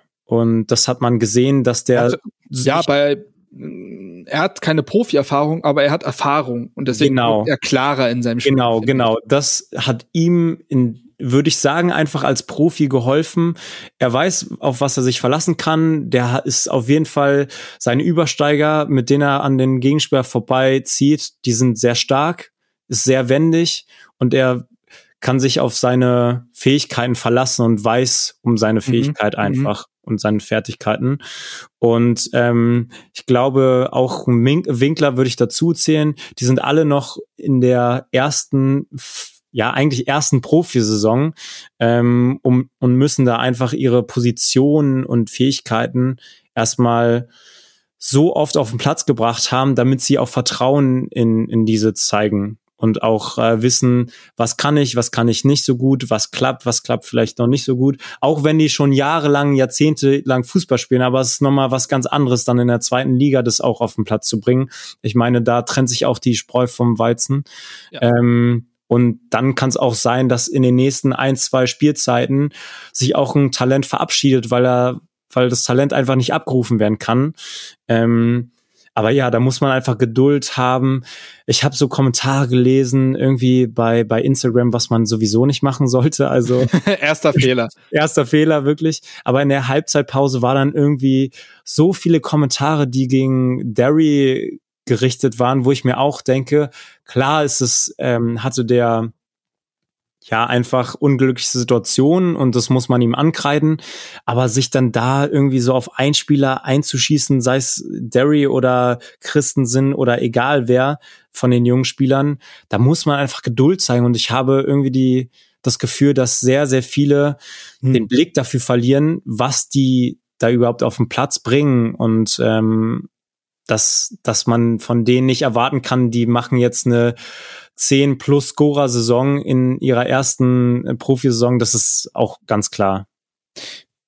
Naja, das ist, glaube ich, auch teilweise dem geschuldet, dass, wie gesagt, du hast eine, dann gibt's diese FIFA-Erwartungshaltung und Talente in FIFA sind auch nach zwei Wochen auch zehn Stär äh, Stärkepunkte besser. Ja. Man vergisst dann aber, dass zum Beispiel Martin Winkler im Schatten quasi seine erste Profisaison hatte bei Mannheim und deswegen als fertigerer Spieler zurückkam. Und dass zum Beispiel Scherhardt und Christensen nicht so viele Spiele am Stück gespielt haben wie in Pascal Clemens beispielsweise, dem man mittlerweile Entwicklungssprünge ja attestiert. Ja. Aber der hat jetzt auch was, also ich gucke gerade mal live nach. Pascal Clemens hat von dieser Hinrunde elf Spiele gemacht. So, und ich glaube, der war ja auch von Anfang Wochen, an. Nee. Der war ja auch wochenlang raus, ne? Da hat man ja genau. auch gedacht, dass er nach den ersten drei Spielen, die er gespielt hat, wo er dann ähm, eingetauscht gegen Duziak oder ich glaube schon, ne? Ich, ja, ich bin mich ganz. Nee, Buchalakis ja, war, glaube ich, in der Phase auch. dann. War dann und der hatte dann fünf, sechs Spiele, wo er nicht gespielt hat. Und dann kam er auf einmal und da diese Routine nach drei, vier Spielen hat man ihm einfach angemerkt. Und wenn dann in der Offensive ein Zehner oder auch eine kreative Komponente dazukommt, dann kann Christensen oder ein Derry oder ein Winkler noch mehr aufblühen. Das hat man ja das dann auch. Kommt natürlich hinzu, dass sie jetzt ja. aufgrund der Gesamtproblematik des Hertha-Spiels noch mehr im Fokus stehen, weil noch mehr von ihnen erwartet wird. Aber würde Herthas Gesamttaktik besser aufgehen, hätten sie auch einen kleineren Job, den sie erfüllen müssten. Ja. Ich habe auch mal nachgeguckt, Pascal Clemens neun Startelf-Einsätze allein in der der Liga, er hat auch im Pokal ja. äh, mehrmals am Anfang angespielt. Wie gesagt, und da sieht man dann ja diese Entwicklungsschritte. So, aber ja. dafür hat er auch die Spielzeit. Wobei, was Erwartung und Erwartungsmanagement angeht, ähm, machen wir uns auch nichts vor. Ähm, das ist, könnte kaum größer sein, als bei Nada zum Beispiel der Fall ist. Also äh, von außen, von, Mhm. von, von außen die Erwartung an ihn von den Leuten, die es cool finden, dass er dabei ist, ist, ist riesig, weil Nada feiern und äh, bei Insta nochmal angucken, bei TikTok dann nochmal. Äh, aber genauso die Erwartungen oder die Skepsis ihm gegenüber, eben weil er das mitbringt an, an Ja, persönlicher Geschichte, ähm, das musst du auch erstmal ähm, beseitigen können. Und, und äh, ich glaube, was ihn mit Rese vereint, ist eben nicht nur das, ähm, das Vertrauen, das habt ihr gerade äh, in die eigenen Stärken, das habt ihr gerade selber erwähnt, sondern auch der Bock nach außen wirklich zeigen zu wollen. Der ist bei beiden, bei Rese wissen wir sowieso, weiß das ganze Land mittlerweile, äh, aber auch bei, bei Nada, man nimmt sie ihn ab, dass er das, was er bei Sky nach dem Pokalspiel am Mikrofon gesagt hat, so erstes Spiel Traum erfüllt, dass er das einfach mit Leben füllen möchte. Ähm, Mhm, so dass mhm. er sich selber, äh, glaube ich, immer selber dazu bringt, noch einen Schritt weiter zu gehen. Und diesen Vorteil hat er, glaube ich, gegenüber Derry und Co. bei Derry muss man ja sagen, Derry Sherhand unter der Woche ja so ein bisschen gelitten in der PK, wobei ich das okay fand, was Paul gesagt hat in Bezug auf Mentalität und dass es bei Derry manchmal in diesen Faktoren wie kompletter Wille und auch pünktlich sein beim Training und gewissen Besprechungen und so weiter, dass es daran manchmal scheitert. Das steht ihm natürlich auch im Weg, denn zum einen hundertprozentiger Fokus machen dich besser. Das kommt, das ist das eine. Und das andere ist, der Trainer mag dich dann auch lieber und gibt dir mehr Einsatzzeiten und wechselt im Zweifelsfall, wenn nur noch ein Platz frei ist, eher Christensen ein als Scherhand, weil er sich denkt, na gut, einer gibt alles, der andere gibt 99 Prozent. Naja, dann weiß man, wie der Trainer entscheidet und da darf sich Scherhand auch nicht zu sehr im Weg stehen. Ich bin sogar fast dafür, das ist jetzt nur ins Blaue geraten, Scherhand vielleicht im Winter sogar auszuleihen, denn offensichtlich sieht sich Scherhand mit jetzt 21 Jahren so weit öfter spielen zu wollen. Das ist auch legitim. Dieser Wunsch an sich ist erstmal legitim, von allem losgelöst. Gleichzeitig ist es vollkommen klar, dass Hertha ihm diesen Wunsch aktuell in diesem Leistungsgefälle nicht geben kann oder erfüllen kann. So dass ich eine Laie zu einem anderen Zweitligisten oder einem Drittligisten oder ähnliches würde ich, so eine Martin Winkler Laie einfach, würde ich, glaube ich, könnte ich mir vorstellen, könnte Derry Sherhand gut Ja, tun ich wüsste. auch in der Reife mal aus Berlin rauszukommen, denn der hat sein ganzes Leben auch in Berlin gespielt und kommt daher. Das ist auch nie so verkehrt. Interessenten gibt's, glaube ich, weil viele, also wenn du richtig hinguckst, siehst du, wie Marco gesagt hat, das Potenzial eines Scherhans. Und dann zu sagen, ey, zum einen kommen im Winter Leute wieder, zum anderen hat sich Jindawi durchaus positioniert, zum anderen finde ich ganz ehrlich, vielleicht sollte auch so jemand mal seine Chance bekommen wie Leander Popp, der in der A-Jugend alles kaputt schießt gefühlt oder sehr herausragt, aber da diesen Platz nicht bekommt. Vielleicht sollte man Derry quasi so eine Art zwischenparken. Ich, Das könnte ich, glaube, da würde es viele Gewinner theoretisch. ja, ich geben. wüsste einen Verein. du wüsstest einen Verein. Ja, nein, also einfach einen Verein, der gerade äh, auch gut offensiv äh, Power gebrauchen kann. Ähm, Wäre jetzt einfach nur Ah, hm. nur das hergesagt, wirklich ohne irgendwas äh, genau. Ja, aber ganz ehrlich, ich sehe den noch bei Osnabrück, so Doppel, Doppelflügelzange hier mit Conte. Ja. Wobei der Niemann, finde ich, hat es auch nicht so schlecht gemacht gegen Kenny. Boah.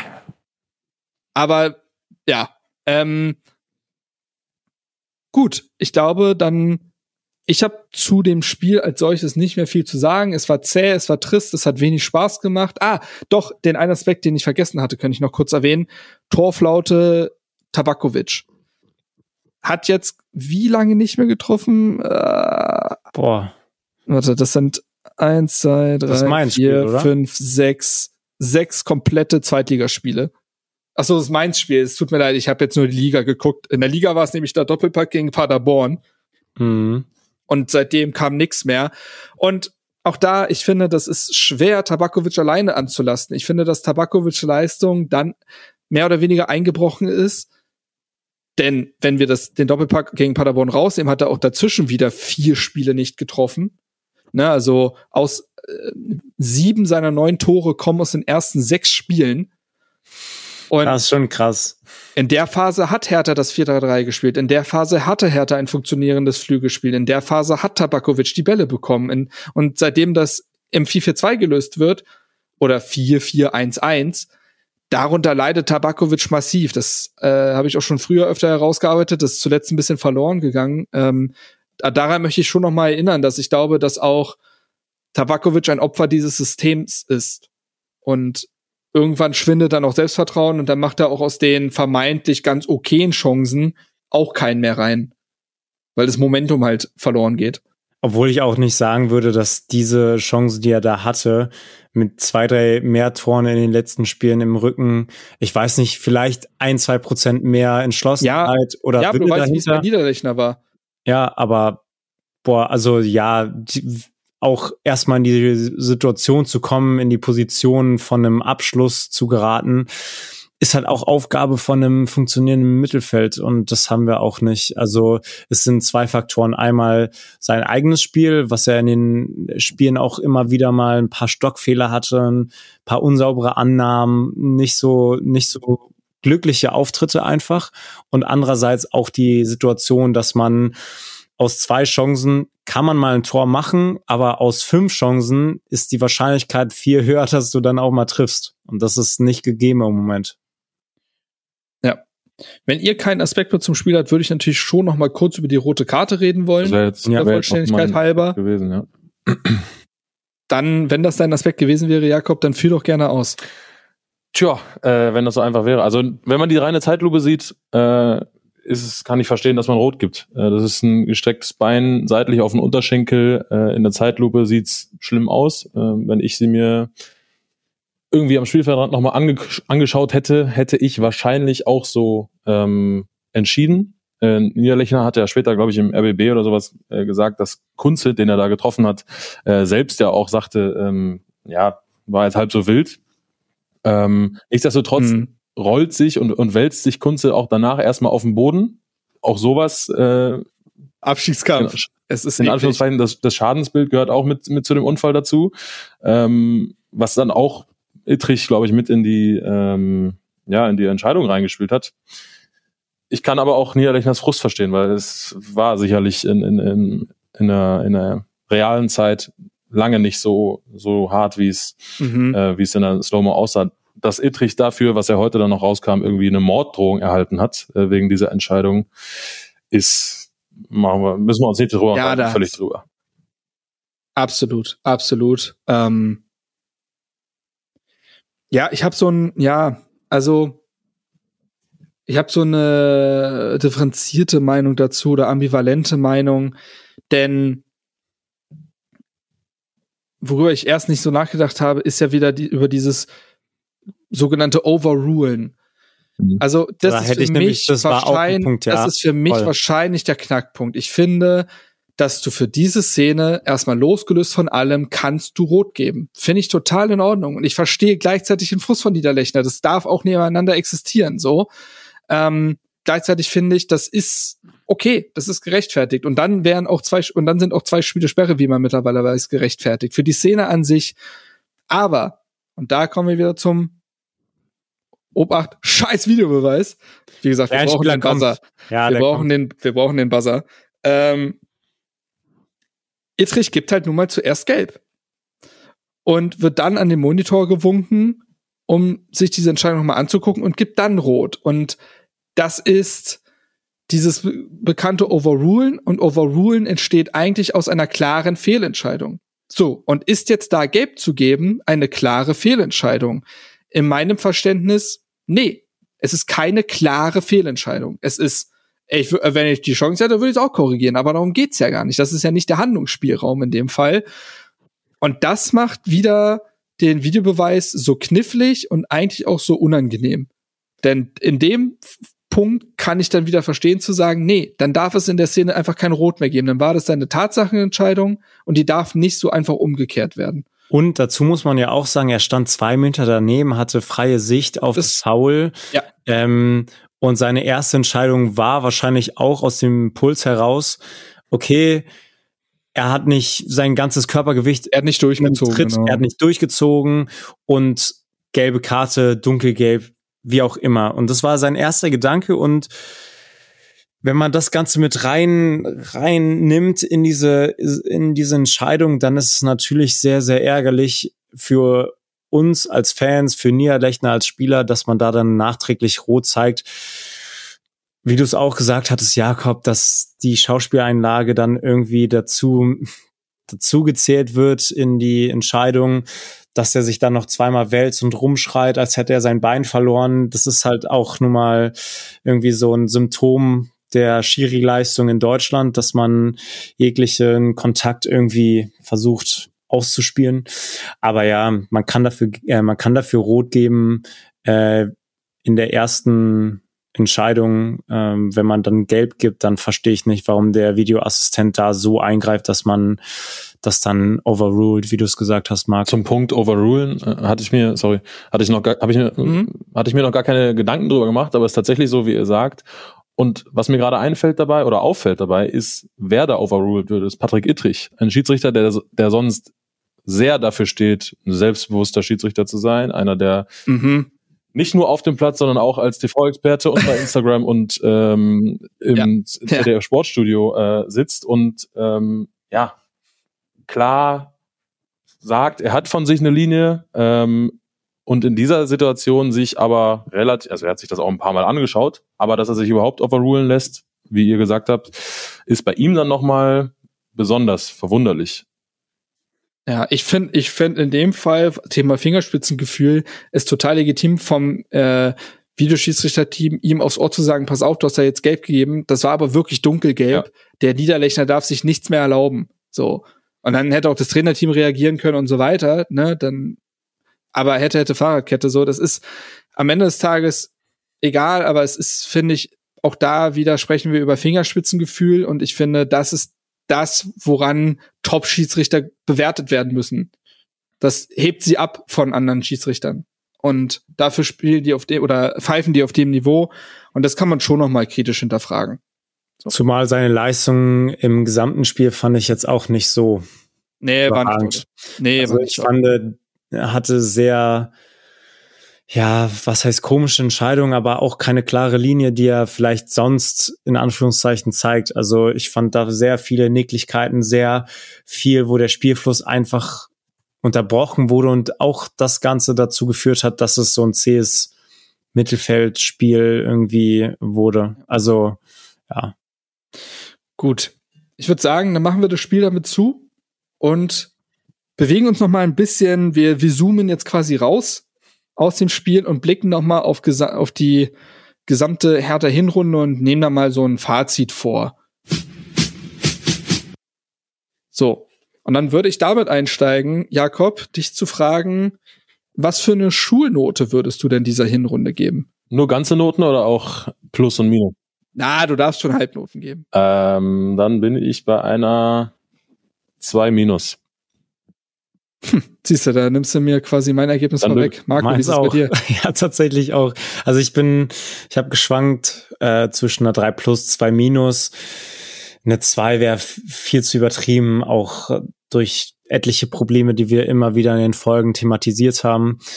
2 minus finde ich ähm, zeigt an Tendenzen nach oben durch Ergebnisse, durch die Stabilität, die wir aufgebaut haben im Vergleich zu den ersten Spielen.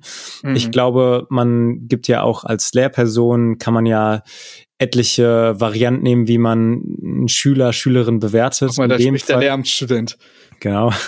In dem Fall ist es halt einfach, wir haben gestartet mit einer 5, 5 minus irgendwie in die Saison von den Ergebnissen her mhm. und haben uns dann immer hochgeklettert. Wir haben ein Referat nach dem nächsten gehalten. Genau, wir haben uns gezeigt, wir haben uns gemeldet, wir haben auch mal paar Phrasen irgendwie reingeworfen.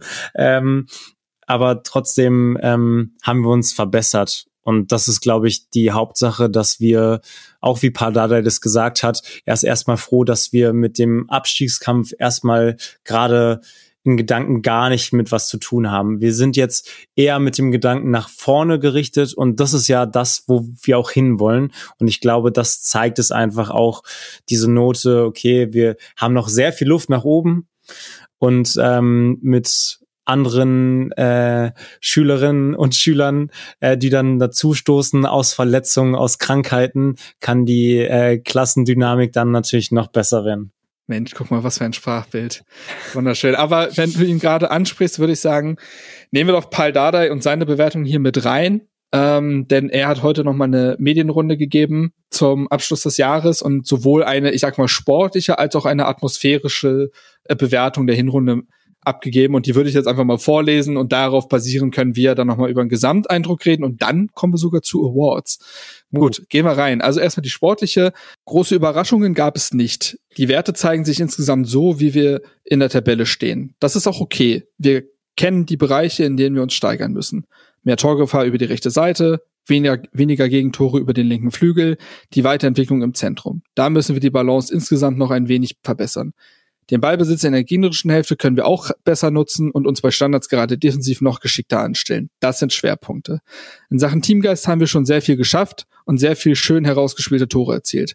Wir müssen alle Erkenntnisse positiv aufnehmen und immer bedenken, dass wir im Sommer bei Null angefangen haben. Und jetzt quasi zum atmosphärischen Teil. Mich macht froh, dass die Menschen kommen und mir erzählen, dass sie wieder gerne ins Stadion kommen und die Mannschaft lieben.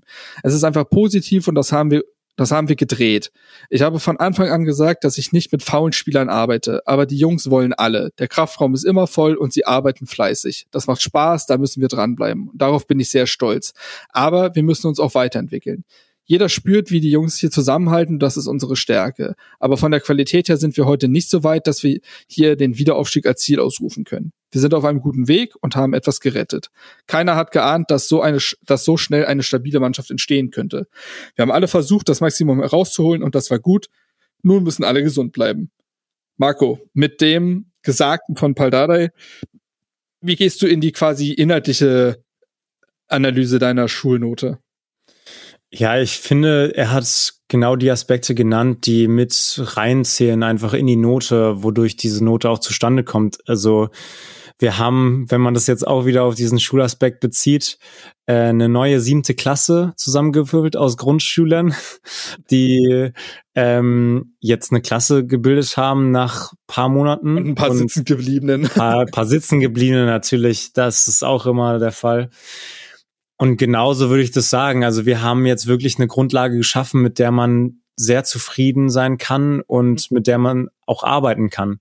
Und so, wir haben Defizite im Spiel nach vorne, wir haben Defizite auf der rechten Seite, ähm, wir haben immer wieder Böcke drinne, Stabilität in der mhm. Abwehr lässt auch ab und zu zu wünschen übrig, aber insgesamt sieht man so viele Aspekte, die wir eigentlich in den Kontext, äh, um den in den Kontext zu setzen, eigentlich gar nicht so erwarten hätten können nach so kurzer Zeit mit den ganzen Ausfällen, mit diesen ganzen Neuzugängen, mit allem drum und dran. Also es hätte auch gut und gerne ganz anders aussehen können und dass wir uns da irgendwie aus der Schlinge gezogen haben, das macht mich sehr stolz. Ähm, also stolz, das Gefühl von stolz auf die Mannschaft zu sein, mhm. äh, zu können, dass man auch sich freut, Hertha-Fan zu sein. Also ich gehe jetzt viel lieber irgendwie draußen mit meinem ähm, schwarzen Beton-Shirt irgendwie laufen und äh, werde auch ab und zu von Menschen angelächelt, hoffentlich auch nicht Schadenfreude, sondern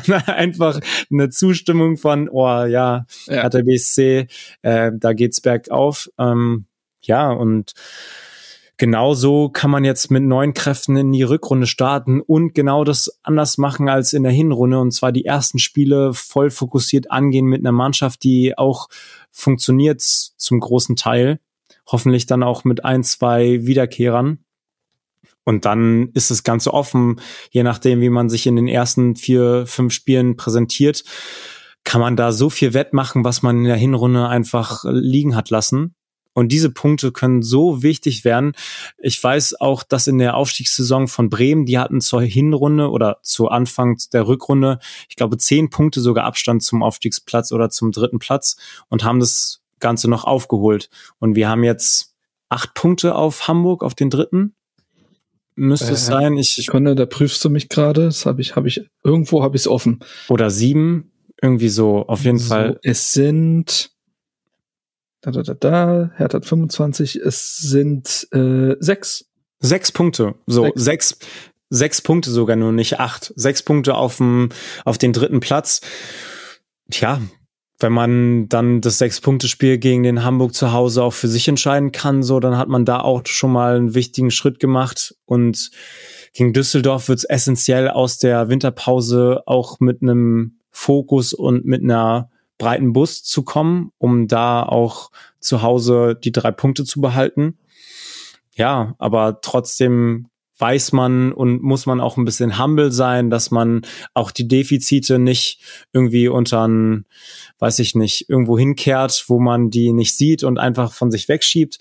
Nein, wir wissen, dass wir auch äh, mit Niederlagen äh, auch rechnen dürfen und müssen, weil diese Mannschaft nicht so reif ist, dass man den ersten Platz angreifen kann und sollte. So, man muss immer noch realistisch bleiben, aber wenn man sich die diese Aufstiegs ähm, oder diese Chance bis zum 30. Spieltag irgendwie offen lässt und die letzten Spiele entscheiden, wo, wo, uns, wo es dann hingeht. Ich glaube, das sollte das Ziel sein und das war ja auch das Ziel von Pardade, was ausgerufen wurde, dass wir uns eine gute Ausgangslage für die Rückrunde schaffen und das haben wir gemacht. Jakob, wie sieht's da bei dir aus? Kleider machen ja bekanntlich Leute und bei mir ist es nicht das schwarze Betonshirt, äh, Marco, sondern äh, das basic blaue T-Shirt mit dem Berliner Bären drauf, mit dem ich aber auch seit einem Dreivierteljahr viel, viel lieber in die Redaktion gehe als vorher. Ähm, was Paul Dardais Aussagen ganz gut ähm, zusammenfassen, ist genau die Stärke, die uns irgendwie auf einer Metaebene äh, aktuell auszeichnet, nämlich ein realistischer Blick darauf, was ist, was hätte sein können und was im Optimalfall werden kann. Ähm, zu wissen, das sind die Stärken, das sind die Schwächen. Ähm, Gerade nach einem äh, Abstieg die zweite Liga realistisch annehmen zu können, das hat bei der Mannschaft vielleicht ein paar Wochen ge gebraucht, aber das ist aktuell total der Fall. Das liegt vor allem an Paul Dada, der sagt, einen Aufstieg jetzt zu verlangen wäre viel zu viel. Wenn ein Aufstieg am Ende dabei rauskommt, top. Äh, wenn nicht, dann ist das jetzt das Übergangsjahr. Ähm, und das sagen oder das, das spiegeln seine Aussagen jetzt äh, zusammenfassend äh, genau wieder. Und das ist, ja, ohne da jetzt, ich kann jetzt alles nochmal auf alles nochmal im Detail eingehen, aber insgesamt ist es einfach genau das, dieses, dieses äh, Paket zu wissen, da kommen wir her, da wollen wir hin, aber jetzt für den Moment ist auch das erstmal okay. Und ein äh, siebter, achter Platz ist okay. Ja, ich gehe da grundsätzlich mit. Ähm, Vielleicht hätten manche auch mit einer negativeren Bewertung bei mir gerechnet oder so, weil das ja auch teilweise die Vorwürfe sind, dass man dazu zu kritisch wäre. Aber ich beurteile natürlich erstmal nur Woche für Woche und ich finde, im Sport geht es darum, sich zu verbessern. Immer mit dem Verständnis für den Gesamtkontext und die Umstände, aber ein Prozess ist davon gezeichnet, dass Dinge besser werden. Und das muss der Anspruch sein und daran werden Verantwortliche und Spieler und so weiter gemessen. Und das darf man nicht aus den Augen verlieren, besonders mit meinem beruflichen Hintergrund darf man das nicht aus den Augen verlieren, aber auch so. Aber positiv ist trotzdem sehr vieles. Und die Grundlage ist ja die, dass Hertha einen Investorwechsel hinter sich hat, dass Hertha lange Zeit nicht wusste, ob man die Lizenz bekommen wird, dass Hertha im Sommer einen Komplettumbruch hatte, dass Hertha Gesichter verloren hat, wie Jessica Nankam, wie Maxi Mittelstädt, was, glaube ich, vielen ein Loch ins Herz gerissen hat. Man musste so Spieler für einen lachhaften Tarif gehen lassen, wie Piontek, wie Toussaint, die sogar teilweise zum Stadtrivalen wechseln. Der große Rückkehrer und verlorene Sohn Marius Gersbeck kommt zurück und nach einer Schlägerei wird er suspendiert und muss vor Gericht. Du verlierst die ersten drei Spiele das hätte ja alles in eine ganz andere Richtung gehen können. Und das muss man sich, glaube ich, immer wieder vor Augen halten, wo man herkommt. Das ist oft ein Satz, den ich im Fußball immer ein bisschen anstrengend finde, aber bei Hertha stimmt er bislang. Boah, auch, ich, auch ich der kann, ja, ich kann noch diese Schlagzeile, null Punkte, null Tore, letzter und diese ganzen Kommentare, oh, endlich steigen sie in die dritte Liga ab, zweites Bielefeld, was weiß ich und so. Boah, das Wer hätte gedacht, dass ja. man, dass, dass, dass, dass Hertha deutlich besser aus dieser ja, Hinrunde ja. rausgeht als der FC Schalke 04. Genau, das ist das, das war zu dem Zeitpunkt nicht abzusehen. Ja. Und mit diesem Hintergrund 25 Punkte geholt zu haben in dieser Hinrunde, mit diesem Hintergrund eine bislang fantastische Pokalgeschichte zu schreiben, mit diesem Hintergrund neue Hoffnungsträger etabliert zu haben, Toni Leistner, Haris Tabakovic, Fabian Reese. Mit diesem Hintergrund ein, eine, eine, ein, ein Umfeld zu schaffen, in dem Eigengewächse und junge Spieler gedeihen können. Pascal Clemens, Tjag Ernst. Ein Umfeld, in dem Spieler eine zweite Geschichte bei Hertha schreiben dürfen. Deo Seyfolk, John Joe Kenny. Ähm, das sind alles so positive Geschichten, so positiv, dass man es nicht hätte für möglich gehalten. So. Es bleiben Probleme, vor allen Dingen im spielerischen Bereich. Es bleiben Fragezeichen, vor allen Dingen im wirtschaftlichen Bereich. Das sind aber alles Dinge, die sich noch klären können, wozu die Verantwortlichen die Chance haben, diese Fragezeichen noch zu beantworten auf die eine oder andere Art und Weise.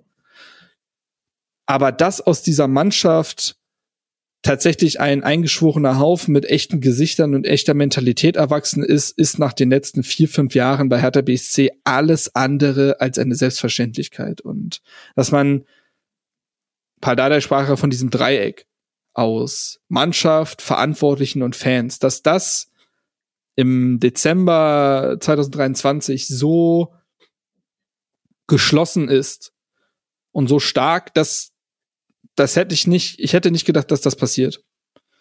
Ich hätte gedacht, man, man, man verzettelt sich noch äh, in mehr Kleinkriegen intern. Man, ne, mehr Menschen wollen vielleicht verschiedene Richtungen vorgeben, aber bei Hertha spricht alles gerade wieder eine Sprache das ist etwas, was ich über Jahre nicht mehr wahrgenommen habe. Und da sprechen wir über alles. Da sprechen wir auch über eine Doku, die diese Sprache spricht. Da sprechen wir über eine Marketingabteilung, die mit äh, Sondertrikots eine Sprache spricht. Und das ist schon das, was Tommy Schmidt letztens auch gesagt hat. Also mein dass, Gedanke, ich hatte es gerade. Naja, es ist, es ist so, dass, dass, ja, dass, dass Härte wird wieder hip auch so. Ja, total, dass, dass, dass all das wieder eine Sprache spricht, eine Sprache spricht und dass Hertha wieder ein positives Image gewinnt, weckt in vielen Leuten alte Erinnerungen an diesen Verein aus den 2000ern, aus den Ende 90ern, wo es cool war, Hertha-Fan zu sein. Und wer hätte gedacht, dass Hertha in so kurzer Zeit, dazu trägt der andere Verein natürlich sportlich auch gerade bei, aber gefühlt wieder cooler ist im Naz in der nationalen Popkultur. Ach, nicht nur Union. gefühlt, schon immer. Naja, ne, so können wir uns jetzt lange drin verzetteln, aber ja. das wieder zu drehen in so kurzer Zeit mit teilweise auch so wenig Erfahrung, denn Kai Bernstein ist kein erfahrener Präsident. Benny Weber ist kein erfahrener Sportdirektor. Paul Dardai hat noch nie in der zweiten Liga trainiert. Dass das so schnell zusammenwächst alles und so eine Sprache spricht, das finde ich beeindruckend. Und das gibt mir bei aller Kritik an taktischen Dingen, an einzelnen Personalien trotzdem das Gefühl, da eine zwei oder zwei Minus in dem Fall vergeben zu können. Und man hat in der Rückrunde entweder die Chance daraus eine glatte Eins zu machen mit gewissen Faktoren oder man hat auch, man steht auch dem Risiko aus, am Ende da eine 3 minus 4 plus stehen zu haben. Das kann auch sein. Aber sich das in der Hinrunde jetzt so offen, offen zu lassen, das ist ein Erfolg. Und darauf kann man erstmal aufbauen. Und ähm, ja, das ist für mich erstmal so das Hinrundenfazit. Ja. Zumal es ja auch so ist, ähm, das klingt alles so sehr positiv und das, man, man soll sich ja auch irgendwie kritisch mit den Defiziten auseinandersetzen. Das machen wir ja Woche für Woche. So. Ich finde aber auch vor allem, dass diese Mannschaft und zwischen Fans, Mannschaft, Verantwortlichen, dieses Dreieck so, so ein gutes Gefühl aufs, von jeder Seite aus ähm, ausstrahlt. Das ist schon auch sehr, sehr wichtig, um Fehler verzeihen zu können, um auch äh, über gewisse Dinge nicht hinwegzusehen, aber die zu sehen, okay, wir können uns da noch bessern und ich sehe, wir wollen uns da bessern und ich vertraue in den Prozess. Ich habe Vertrauen dort äh, in die Jungs, dass die als Mannschaft da wachsen können und dass da was zusammengewachsen ist in so kurzer Zeit. Und es wurde ja auch ähm, in der Ostkurve nach den Spielen auch jetzt thematisiert, ähm, nach dem Spiel, dass wir Bock haben auf die Mannschaft, dass da was zusammengewachsen ist in so kurzer Zeit und dass man das Gefühl hat, ähm, die, die können sich verbessern und da ist, da ist noch viel Potenzial dahinter und trotzdem stehen wir jetzt da, wo wir stehen. Ähm, das sind gute Voraussetzungen und die haben wir uns äh, geschaffen und da muss man sich auch bedanken bei der Mannschaft und boah, wäre das geil, auch wenn man diese Saison mit, mit dem Pokal und sowas noch weiterschreiben kann. Also da so viel Vorfreude auf, auf die Rückrunde hatte ich auch lange nicht mehr. Mal sehen, ob es eine typische Paldada-Rückrunde wird. Aber ich glaube, im Zweifelsfall müsste sie, also mein Laienverständnis, mein naives Verständnis von Fußball sagt mir schon, dass sie eigentlich besser werden müsste, weil Verletzte zurückkehren, die eklatant wichtig sind, weil Neuzugänge das erste Mal eine Vorbereitung dann haben. Ne? Also Buchalakis, Hussein, Karbovnik, selbst ein Tabakovic hatten ja. alle keine Vorbereitung unter Paldada im Sommer. Das wird alles wichtig werden. Ähm, ja, und das hat er auch thematisiert mit den Fans, dass die Mannschaft, äh, als der Hertha das erste Mal übernommen hatte, dass die Angst hatten, ausgepfiffen zu werden, wenn man hinten rumgespielt hat. Auf der Pressekonferenz hat er das mhm. angesprochen. Und so ist es halt jetzt nicht. Die Mannschaft spürt, also hoffe ich, dass die meisten aus der Mannschaft spüren, dass jeder Hertaner, jede Hertanerin irgendwie hinter der Mannschaft steht. Und es gibt ja auch nochmal unterbewusst und bewusst ein sehr, sehr gutes Gefühl und ist der Boden, in dem viel gedeihen kann. Tja, ist nicht so lange her, da mussten die Spieler ihre Trikots in der Hauskurve ablegen. Ja. Gefühlt eine Dekade her, aber kommen wir vielleicht zu unseren Awards. Hab jetzt haben wir ja sehr breit geredet, jetzt wollen wir noch mal ein bisschen expliziter werden. Wir haben uns ein paar Kategorien überlegt, in der wir die Hinrunde noch mal auf, aufdröseln wollen. Und dazu wollen wir dann natürlich ganz unbedingt eure Kommentare in jeglicher Form und auf jeglichen Kanälen haben. Kommen wir zum Spiel der Hinrunde. Hm, Jakob, fang du doch mal an. Ich, ich, ich sag mal so, ich erwarte ja auch gewisse Doppelungen, aber vielleicht überraschst du uns ja. Weiß ich jetzt auch nicht. Ich, ich schieße einmal drauf los. Das ist das äh, 3-2 bei Holstein Kiel. Ähm, Ach krass, siehst du, dann habe ich das nicht. Ähm, irgendwie, weil es ein typisches Hertha-Spiel in der Hinrunde war. Also stark angefangen, ja, 2-0 geführt gegen jetzigen Tabellenführer, damals schon irgendwie dritter Platz. Ähm, dann zwei Tore kassiert, beide Standardtore und Gegner völlig unnötig wieder ins Spiel rein, äh, reingelassen. Mhm. Äh, mhm. Zeitweise noch um dritten Treffer ge gebettelt. Also das war ja. auch Glück, dass da nicht dann äh, 2 zu 3 ausging. Ähm, dann erst ähm, die gelbe gegen Tabakovic wegen vermeintlicher Schwalbe, woraus sich dann noch ein Elfmeter entwickelte, der verschossen wurde. Ähm, dann wieder das Foul, ich glaube, Fiete Arp an Benze Dardai und dann, ja, Geschichten, die du in der Fußball schreibst, macht natürlich Rese gegen seinen Ex-Club das Tor. Mhm. Und dennoch gibt's kein unversöhnliches Ende, weil er dann noch äh, den, den Spendeneimer der Harlequins äh, für den ähm, ja. krebskranken Kiel-Fan überreicht. Ähm, ja, damit, damit ist das eigentlich finde ich, gut auf den Punkt gebracht. Also deswegen 3-2 bei Holstein Kiel. Kann ich gut nachvollziehen. Finde ich, ist sehr gut verargumentiert. Marco, ja. wie ist es bei dir? Ich habe mich. Sag mal, es. Ich habe. ich habe es aufgeteilt, weil ich ah, da wird, da wird schon das erste Mal geschummelt. Genau, es wird geschummelt, aber Pokal zählt ja nicht zur Liga und Pokal und Liga ist ja zwei unterschiedliche Wettbewerbe, deswegen habe ich mir zwei rausgesucht. Natürlich, also ich glaube, wenn man äh, acht von zehn oder neun von zehn, äh, wenn man die fragt, was ist das Spiel der Hinrunde, dann natürlich das Pokal-Achtelfinale gegen den HSV. Vor ja. allem, wenn man im Stadion war und ich war in der Ostkurve und es war, boah, alleine als du schon angesprochen hast, so Marco, was ist jetzt dein Spiel?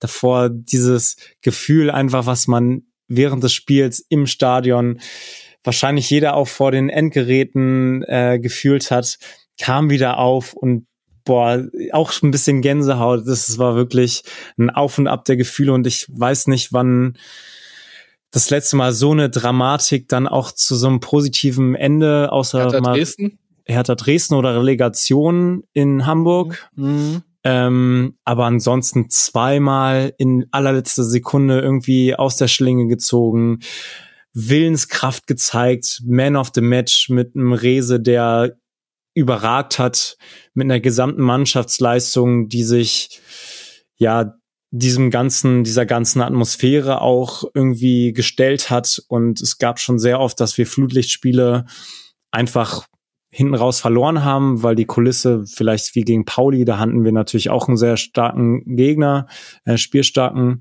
Ähm, dass man da dann auch die, die Spiele verlieren kann. Und ich weiß noch, dass jedes Mal, wenn wir irgendwie mittags gespielt haben, mir das ein besseres Gefühl gegeben hat, als irgendwie im Flutlichtspiel abends, weil, weil da irgendwie der Druck gefühlt mhm. größer ist und noch mehr auf den Spielern lastet.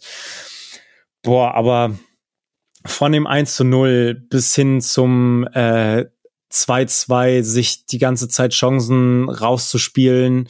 Ähm, ab der 65., 70. Minute dann mit dem Debüt von Nada, dann irgendwie aus dem Nichts das 2 zu 3 zu kassieren und dann doch noch in der 120. Minute irgendwie auszugleichen, im Elfmeterschießen zu gewinnen und ich habe mich, glaube ich, noch nie so, so frei gefühlt und so irgendwie nichts, man, man sagt auch nicht umsonst, dass man graue Haare bekommt von so viel Aufregung und Stress und sonstiges. Und das war so ein Spiel, was ein schönes, schönen Ausgang hatte. Und das mhm. bleibt, ich glaube, das hattest du ja auch in deinem RBB-Artikel geschrieben, ein Spiel, was, weißt du noch, damals ein Spiel. Ja, ich, es wirkt ein bisschen arrogant, sich selbst zu zitieren. Ich weiß, hm. aber du hast, ich hab's ja ich eingeleitet. Damals, ich hab's ja eingeleitet. Ja, ich, und, nee, aber ich saß ja auch damals da und war so, ja, ich saß dann ja um, weiß ich nicht, nachts da und war so, ja, so, und das darfst du jetzt noch in den Text gießen, was da gerade passiert ist. Und habe lange überlegt, wie ich es mache. Und es hat sich sehr falsch angefühlt, eine relativ nüchterne Analyse zu schreiben, wie ich sonst mache. Es ging nicht. Das war der falsche Rahmen. Ähm, und was ich dann aufgeschrieben habe, habe ich gefühlt. Und äh, der eine Absatz, den, den mag ich halt und den würde ich noch mal vorlesen, weil ich es auch nicht besser jetzt ausgedrückt bekommen würde. Ich würde das nur in stotternder Art und Weise genau dasselbe sagen. Ja. Was ich geschrieben habe, war, es gibt so Spiele, die bleiben einfach im Gedächtnis. Diese weißt du noch damals als Spiele. Hertha produzierte in den vergangenen Jahren nicht allzu viele von diesen Erinnerungen, zumindest nicht in positiver Hinsicht. Doch Partien wie die am Mittwochabend bleiben. Sie werden zu Geschichten, zu Legenden, zu Gründen, die man aufzählt, warum man Anhänger dieses Vereins ist. Fußball ist Theater, Fußball ist Storytelling. Und Hertha hat mit dem 8 zu 6 nach Elfmeterschießen gegen den Hamburger SV ein dramaturgisches Meisterwerk auf die Bühne gebracht. Ja, und mehr habe ich dazu eigentlich nicht zu sagen. Ja. Und Gänsehaut. bleibt und ja. hat Helden hervorgebracht, die jetzt in den Köpfen wohnen werden. Alle, Boah. egal was jetzt noch passiert, der, alle werden über John Joe Kenny reden, wie er den in der 120. Minute über die Linie grätscht. Ist so.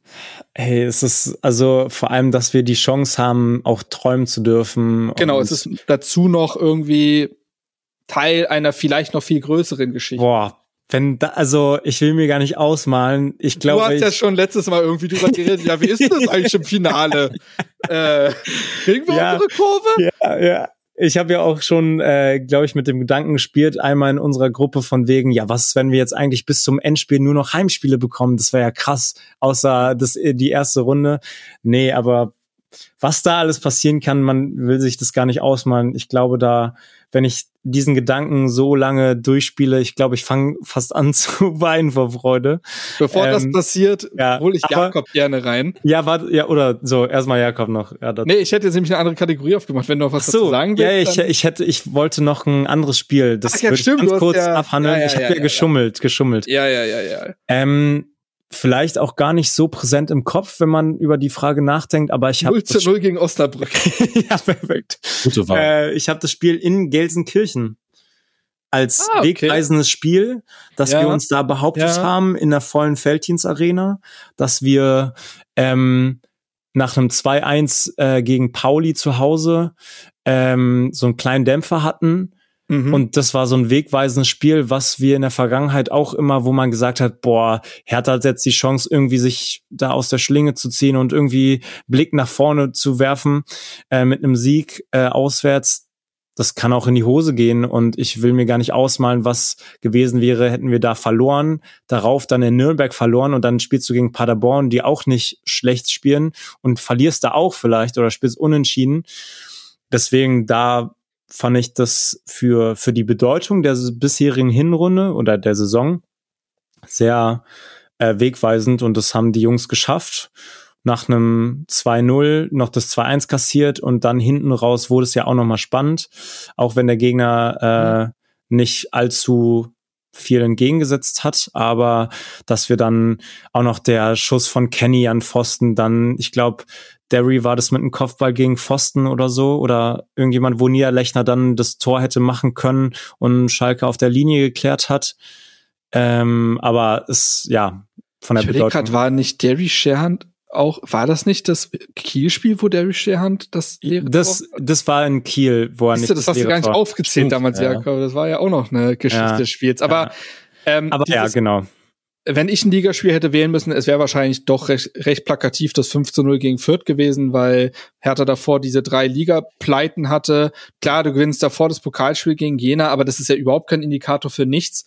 Und dann, wir brauchen auch nicht drüber reden, dass das retrospektiv vielleicht ein bisschen verklärt wird, das Spiel, weil es kein 5 zu 0 war.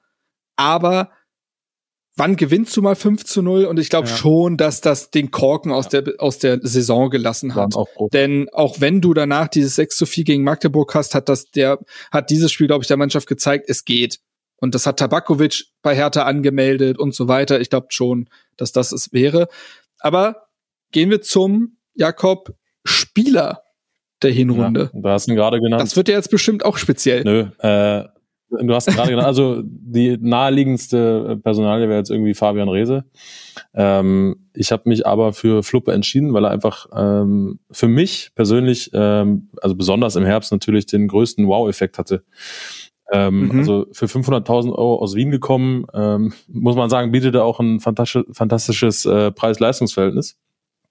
Das ist richtig. Ähm, hat außerdem auch jetzt in, in schlechteren Spielen immer eine, immer eine gute Körpersprache, finde ich. Also haut sich trotzdem körperlich rein. Ich finde nie, dass er den Kopf hängen lässt äh, und sich über den Platz schleift. Äh, identifiziert sich mit, direkt mit dem Club, ähnlich wie, wie Rese auch. Nicht ganz so krass vielleicht, ähm, zumindest nicht ganz so krass nach außen verkauft. Und hat auch, und das ist auch in der, gut, in der Doku, finde ich gut zu sehen, äh, sehr schnell Anschluss gefunden. Äh, einmal, ähm, was so die, wie gesagt, die Identifikation an belangt, aber dafür, dass er am 1. August, glaube ich, kam, ähm, war er auch sportlich direkt drin. Ähm, ja, deswegen war äh, bei mir fiel bei mir die Wahl auf äh, auf Tabakovic. Ansonsten natürlich jetzt noch irgendwie Pascal Clemens gegeben, aller deutsche Sergio Busquets oder Tjag Ernst irgendwie auch. das, ist, das, ist, das ist jetzt ein, ja. guter, ein guter Vergleich. Ja, genau, wenn, wenn ihr eben bei, bei Derry äh, Musiala rangeholt habt. Ja, ja, nein, das ist ja natürlich. So, kann man machen. Den, ja, kann stimmt, machen, ja. Punkt. Aber ja, dann, dann reiche ich dann, also nehme ich, um Gottes ja. Willen, ne, also äh, da, das ist total in Ordnung. Ähm, für mich ist Spieler der Hinrunde Fabian Rehse. Das ist auch keine kreative Wahl, ich weiß, aber wann ist jemand in dieser Rekordzeit zu einer absoluten Identifikationsfigur und gefühlt Lichtgestalt dieses Vereins geworden? Ähm, wahnsinnige Quoten, wahnsinniger Einsatz, äh, wahnsinniges Gefühl für die Massen, ob jetzt digital oder im Stadion. Ähm, ich kann schon verstehen, warum sich Menschen vielleicht an gewissen Dingen stören, weil sie ihn zu aufgesetzt, zu sehr ins Gesicht gedrückt fühlen. Ja, Fußballer sind jetzt auch nicht mehr nur die Fußballer, sondern auch irgendwie durch Social Media auch Personen des öffentlichen Lebens und Richtig, da, und da auch noch mal eine Bildfläche haben. Absolut. Und dann ist immer die Frage, wie du das bedienst. Und ich finde, er füllt das ja mit den Ex also mit Inhalten, die ich sehr unterstütze. Und das ist dadurch eben sehr, sehr positiv. Ich kann trotzdem die andere Seite verstehen, die sagt, oh ja, okay, jetzt, jetzt sortiert er schon seine äh, Story Highlights auf Instagram nach Medium ähm, das ist vielleicht ein bisschen doll. Ähm, das kann ich schon verstehen. Gleichzeitig ähm, wünschen wir uns doch auch äh, Typen und wünschen wir uns doch Personen, an denen man sich, also ja, reiben kann man sich nicht wirklich an Fabian Rehse, finde ich, aber die etwas darstellen. So, die etwas darstellen. Ja, unterstreicht es ja auch jedes Mal mit einer Leistung und äh, mit einem, Exakt, das, mit das so einem halt. Willen, also ja. Total. Also ähm, das, das kommt halt dazu und ich glaube, wenn wir darüber reden, dass Hertha wieder cool ist, dann hängt das viel mit Fabian Rehse zusammen. Und das ist ein Beitrag, der über gewisse Vorlagenzahlen und so weiter auch ein Stück weit hinausgeht. Und wie gesagt, er lässt ja auch alles, was er hat, auf dem Platz. Deswegen darf er sich daneben, glaube ich, äh, äh vieles erlauben. Und ich finde es Wahnsinn, in was für einer Rekordzeit dieser Spieler so explodiert ist. Ich habe aber, ich habe aber noch eine, wie nennt sich das immer, Honorable Mention. Ja, dazu kommen wir auch gleich. Ähm, und zwar Tjag Ernst. Wir müssen über Tjag Ernst reden. Das ist immer noch Wahnsinn, wie dieser 20-Jährige aus der Kalten heraus von Torwart Nummer drei in der Saison. Ne? Erst war Oliver Christensen da, Gersbeck kam, niemand hat mit Tjag Ernst gerechnet, seien wir mal ehrlich, auch wenn Paul Dardai kommuniziert hat, dass das ein offener äh, Kampf wohl war. Ähm, aus der kalten plötzlich diese Nummer eins zu werden und mit einer Manuel Neuer esken Ruhe in Spiele zu gehen und sich nichts anmerken zu lassen und ein Topspiel ans nächste zu reihen, ähm, Glanzparaden zu zeigen, irre Reflexe mit dem Fuß und also der kann auch Fußball spielen, der hat ein Fußballverständnis, den juckt gar nichts, im Elfmeterschießen ist er da.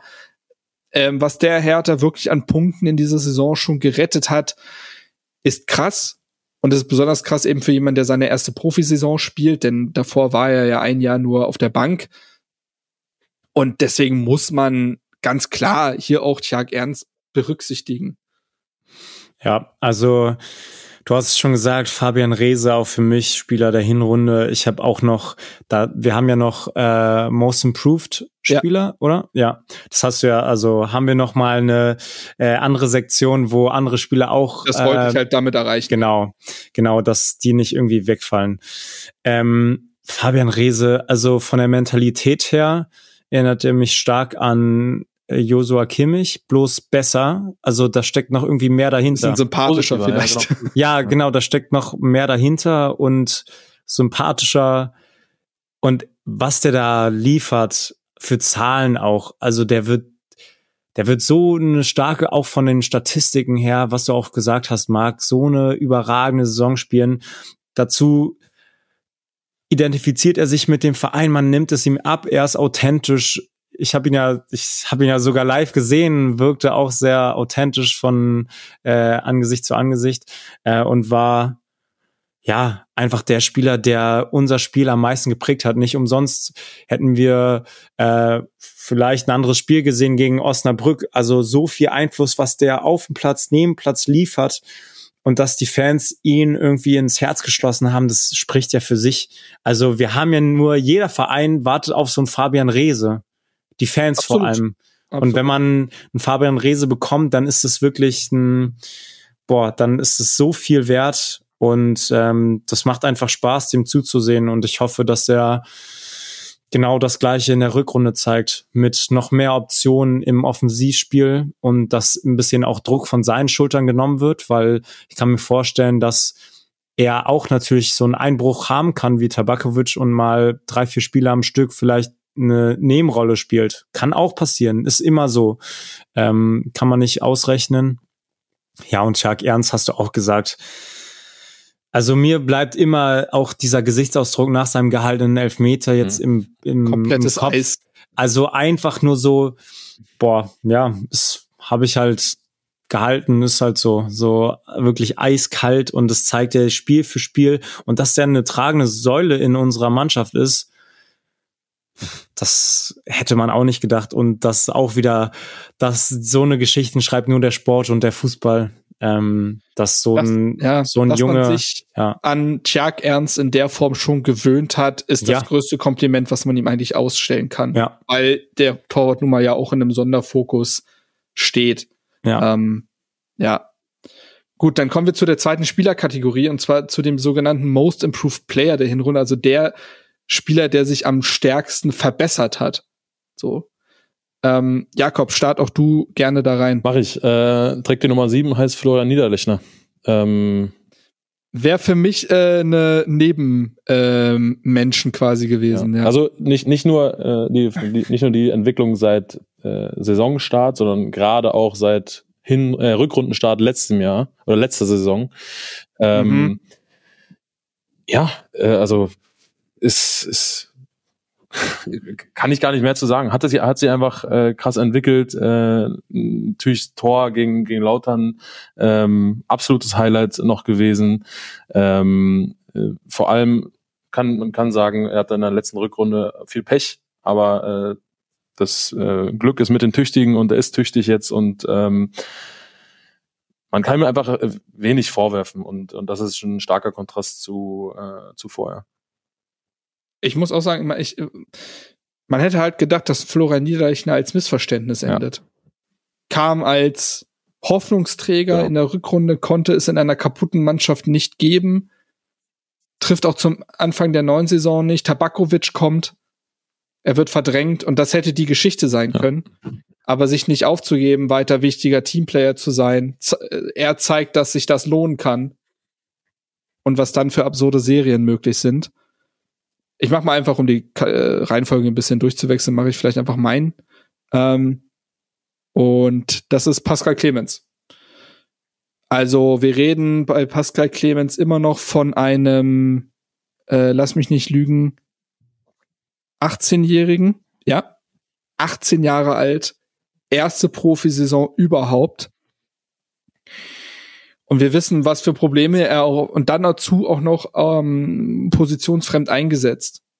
Und wir wissen, was für Probleme er am Anfang hatte. Wir wissen auch, dass es nach wie vor Defizite gibt, aber wir reden auch von einem Spieler, der gewisse Defizite in auch nur elf Spielen schon überwunden hat und er hat deutlich an Ausstrahlung gewonnen, ähm, hat sein erstes Profitor geschossen gegen Hannover, ähm, war öfter vorher nah dran mit Distanzschüssen und schon jetzt ein mit 18 Jahren ein so vollkommen ähm, also im Englischen würde man viable sagen, also eine, eine, eine Option für den Kader zu sein, die niemand hinterfragt, sondern ja, Pascal Clemens ist jetzt Teil dieses Profikaders, ist, das ist nicht zu verachten als Entwicklung, finde ich. Das ist nicht zu verachten und ähm, ich, ja, deswegen ist er für mich dieser Spieler und ich würde noch gerne eine Person nennen, um äh, ja, aber darf ich nicht, dass du vorgreifst, vielleicht? Ja, okay, ja, okay. Nee, um Gottes Willen, nee, nee, okay. ist Quatsch. Dann, okay. dann erwähne erstmal und vielleicht fülle ich deine Lücke. Kann ja sein. Okay, ja, ähm, erstmal noch zu dem Take Niederlechner. Also, dem hat man das auch so sehr gegönnt, wie der auch neben Platz keine Schlagzeile irgendwie äh, gemacht hat, von wegen er will spielen und dies und das und hat sich irgendwie im Rücken der Mannschaft einfach einfach gezeigt, dass er ein Führungsspieler ist, in der Kabine wahrscheinlich und auch auf dem Platz dann geworden jetzt durch seine Tore, durch ähm, verletzungsbedingte Wechsel in der Startelf. Und davon hat er profitiert. Und da muss man auch erstmal seine Chance nutzen und muss man auch erstmal in so einen, in so einen Lauf kommen. Und das hat er gezeigt. Und deswegen, vor der Saison oder nach den ersten drei Spielen hätte man gesagt, wie du schon meintest, Marc, das wird höchstwahrscheinlich ein Missverständnis und Niederlechner, boah, ja, nimmt er nicht vielleicht einen Kaderplatz für einen jungen Spieler weg? Hätte sein können. Ist nicht so und das freut mich sehr für den Typen. Ähm, ja, und äh, das war ein Pick von mir. Hätte jemand den genommen, dann komme ich jetzt zu meinem und zwar John Joe Kenny. Ja, das wäre mal nicht ja. mein. Ja. John Joe Kenny, wie der zu, zu so einer Ident also was heißt Identifikationsfigur, aber zu so einer Figur wird, den man sympathisch findet, den man auch einfach als Hertaner anerkennt und einfach positive Gefühle aufkommen bei mir, wenn ich Kenny höre. Ähm, vor der Saison fast weg, wollte in der ersten Liga spielen, hat äh, gesagt, er ist zu gut für die zweite Liga, sieht sich in der ersten Liga, wo man mit dem Kopf geschüttelt hat, weil man seine Rückrunde bei Hertha gesehen hat in der Abstiegssaison. Mhm. Und dass der so eine tragende Rolle jetzt bei uns spielt mit in äh, wettbewerbsübergreifend drei Toren und drei Vorlagen. Also als Rechtsverteidiger jetzt in 17 Spielen sechs Torbeteiligungen. Das muss man nach geführt nichts. Also er hat ja keine Schlechtleistung gezeigt, er hat jetzt aber auch keine Werbung, Eigenwerbung betrieben, dass man gesagt hat, okay, der könnte jetzt für Summe X gehen. Äh, man war, er wäre eher wahrscheinlich froh gewesen am Anfang der Saison, dass man gesagt hätte, oh, den kriegt man jetzt aus der Mannschaft, dass sich auch das Mannschaftsgefühl mhm. irgendwie entwickeln kann. Und mhm von mir als außenstehende Person sehe ich ihn als Teil der Mannschaft, dass er auch integriert ist und auch dieser Ausschnitt in der Doku, wo er auch am Anfang noch nicht die Leistung gezeigt hat, äh, von wegen so, ähm, was meinte er? Da sein also quasi, also auf Deutsch, wir spielen, äh, äh, wir spielen aus gewissen Gründen zweite Liga. Ja, und so, jetzt habt doch mal jetzt Eier man, und sowas. Eier, genau. Genau. Und sowas. Und da hat man ja so leicht anklingen lassen aus der Doku heraus, dass er auch seinen Mund aufmacht und dass er eine Mentalität mit auf dem Feld bringt. Und da ist jetzt noch Leistung dazugekommen. So, also stark verbessert. Voll, ich habe es ja vorhin gesagt, dass so Leute wie er und Seevolk plötzlich noch mal ihre Geschichte bei Hertha BSC neu schreiben und das ist natürlich auch einer der vielen schönen Aspekte und dass John Joe Kenny als einer der Spieler, die glaube ich, die man sich am ehesten weggewünscht hätte seitens der Fans, plötzlich solche positiven Gefühle auslöst. Es ist eine sehr, sehr schöne Geschichte und passt auch perfekt in diese Kategorie, würde ich behaupten. Und ist jetzt aktuell ist John Joe Kenny nicht mehr wegzudenken. Und das hätte man nicht für möglich gehalten, glaube ich. Was ja auch noch mal den die Laie von Eitschberger ähm, noch mal mehr äh, ins positive Licht absolut, rücken lässt. Absolut. So, kommen wir von Dingen, die man nicht für möglich gehalten hätte, zu Toren, die man vielleicht nicht für möglich gehalten hätte. Jakob, mhm. Was war dein Tor der Hinrunde? Ähm, bin ich zwiegespalten. Das eine habe ich eben schon genannt, das ist der Fallrückzieher von äh, Niederlechner. Weil einfach ist auch mein Fallrückzieher. Andererseits gibt's da ein gewisses 2 zu 0 auf Schalke. Äh, Fabian Rehse, der äh, mhm. von seiner Seite aus links kommend äh, erst Henning Madriciani und dann Hekerin austanzeln, aussteigen lässt und dann von der linken Strafraumkante äh, ins, den Ball ins lange Eck kloppt. Äh, hatte schon was und äh, auf Schalke irgendwie schmeckt so ein Tor auch besonders gut. Danach äh, wurde der Support eingestellt oder irgendwie so. Ähm, fand ich auch, fand ich auch charmant. Ich konnte mich zwischen beiden nicht wirklich entscheiden. Ich habe auch zwei Tore, weil ich eins aus der reinen Schönheit gewählt habe und das ist halt der Fallrückzieher von Florian Niederlechner. Das wann hat man das jetzt mal ein Fallrückzieher-Tor bei Hertha gesehen? So ein halber Fallrückzieher war doch äh, war Tabakovic, aber Dodi gegen Hoffenheim oh. hat ein Fallrückzieher-Tor. Oh wow, stimmt, tatsächlich. Aber trotzdem nicht so schön. Also ich finde Niederlechner nee, das nee, der, der war Fallrückzieher. Ja, ja. Deu äh, deutsche Garnacho. Ähm, und dabei, das Tor war jetzt eben nicht nur irgendwie die Kür, sondern es hat ja auch zum eins, es war ja das 1 zu 1 auf dem Betze, was dann den Sieg eingeleitet hat, war also auch immens wichtig. Ja. Und dann habe ich noch ein Tor für den reinen Moment gewählt und das ist das 2 zu 2 von John Joe Kenny gegen den HSV in der 120. Minute, weil das an, von Bedeutung und von 3-3 meinst du? Äh, ja, Entschuldigung. Ähm, da ist der Moment golden, so ähm, das Tor aber nicht. Aber deswegen habe ich da so zwei Kategorie Unterkategorien für mich aufgemacht. Ja, bei mir ist es ähnlich. Also auch der Fallrückzieher, wer den trifft, wie er da, also das kann man sich 50 Mal anschauen und hat sich noch nicht satt gesehen, äh, wie er da in der Luft steht, wie er den Ball trifft. Boah, also das war wirklich, ja, zum Einrahmen, wer das, wer hat es gesagt, zum Einrahmen? Irgend, oder vielleicht habe vielleicht habe ich das auch zu meinem besten Freund gesagt, keine Ahnung. Auf jeden Fall das. Und äh, bei mir war es das 2-2 von Fabian Rehse in der 90. Minute gegen den HSV. Mhm. Das habe ich noch als anderes einfach von der Bedeutung, weil wir 25 Minuten da angerannt sind und in der letzten Sekunde schafft man es da irgendwie den Knoten zum Platzen zu bringen mit einer Einzelleistung. Ähm, ja, nach, keine Ahnung, 15 Metern gedribbelt und dann auch einfach aus der Position Tor zu erzielen, ist dann auch nicht leicht. Und ich fand es auch von der Schönheit her auch gut. So, nicht nur von der reinen Bedeutung her, aber das gepaart mit dem Gefühl, was in mir ausgelöst hat, äh, hat es auf jeden Fall einen Platz verdient. Dann kommen wir noch zu einer ja negativen Kategorie. Ne, der Disclaimer ist sowieso, dass sich das gegen jemanden persönlich in dem Sinne wahrscheinlich auch richtet. Aber auch das ist Teil von Hinrunden und das ist die Enttäuschung der Hinrunde. Das kann alles sein. Das kann eine Aktion sein, das kann ein Spieler sein, das kann ein Spiel sein, das kann alles sein. Das sollte kreativ ausgefüllt werden. Jakob, wofür hast du dich entschieden? Äh, für nichts allzu Kreatives. Ähm, Enttäuschungen werden ja immer auch äh, oder sind nur dadurch möglich, dass man hohe Erwartungen hat. Äh, und die hatte ich bei Marius Gersbeck. Ähm, und dahingehend war der Vorfall im Trainingslager in Österreich schon eine sehr, sehr große Enttäuschung.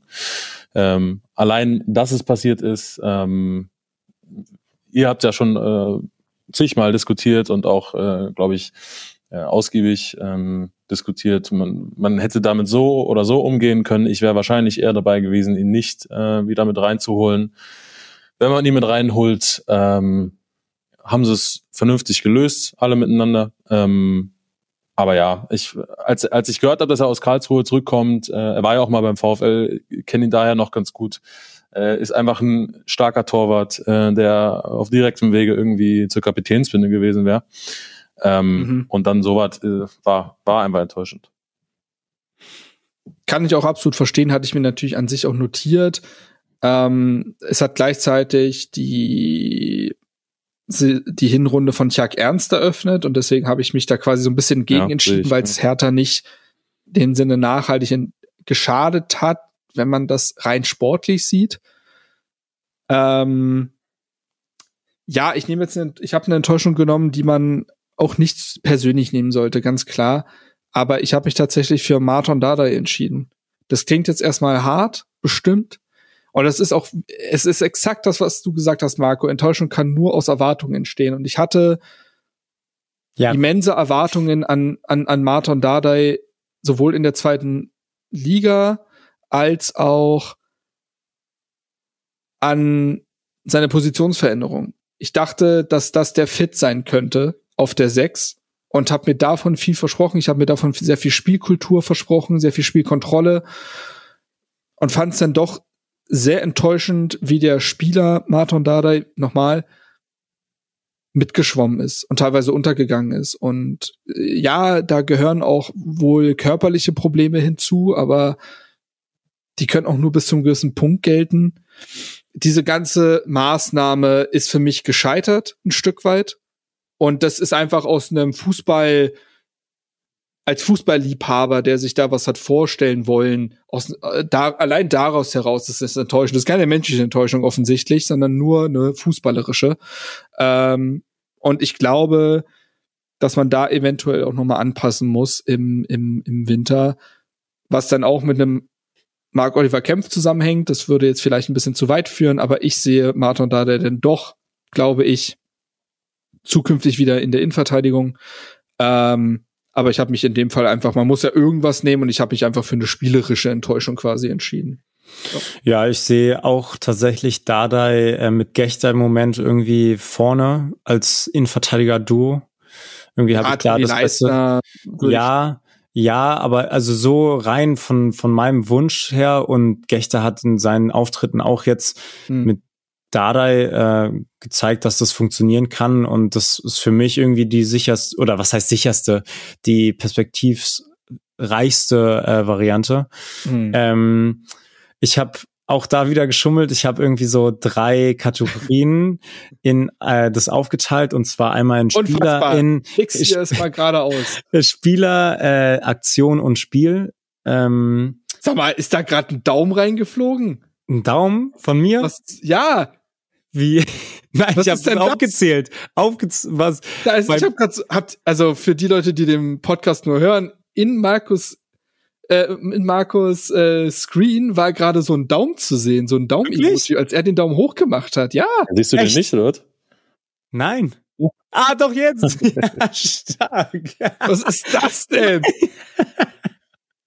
Okay, egal. Egal. Okay, okay ja, also ich stell mal deine ganzen Kategorien. Ja, vor. okay. Also erstmal ähm, Spieler und Aktionen sind eigentlich irgendwie so in einem und zwar Mark Oliver Kempf habe ich mir als größere okay. Stütze und größere Rolle gesehen für das, mhm. was er ver äh, verdient äh, bei uns.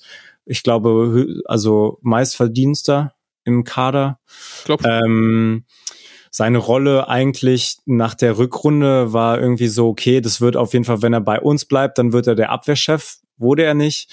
Und irgendwie zusammenhängend damit war es die Aktion, ähm, hm, Magdeburg? Ja, und zwar sein Frei, also der, die, der Freistoß nach dem Abseits, wo er den einfach in die Füße des Gegners spielt, vier Meter vor ihm. Also das war irgendwie so, keine Ahnung, was er da irgendwie gesehen hat. Ähm, ja, jetzt könnte man natürlich sagen, Enttäuschung zweiter Halbzeiten von Hertha.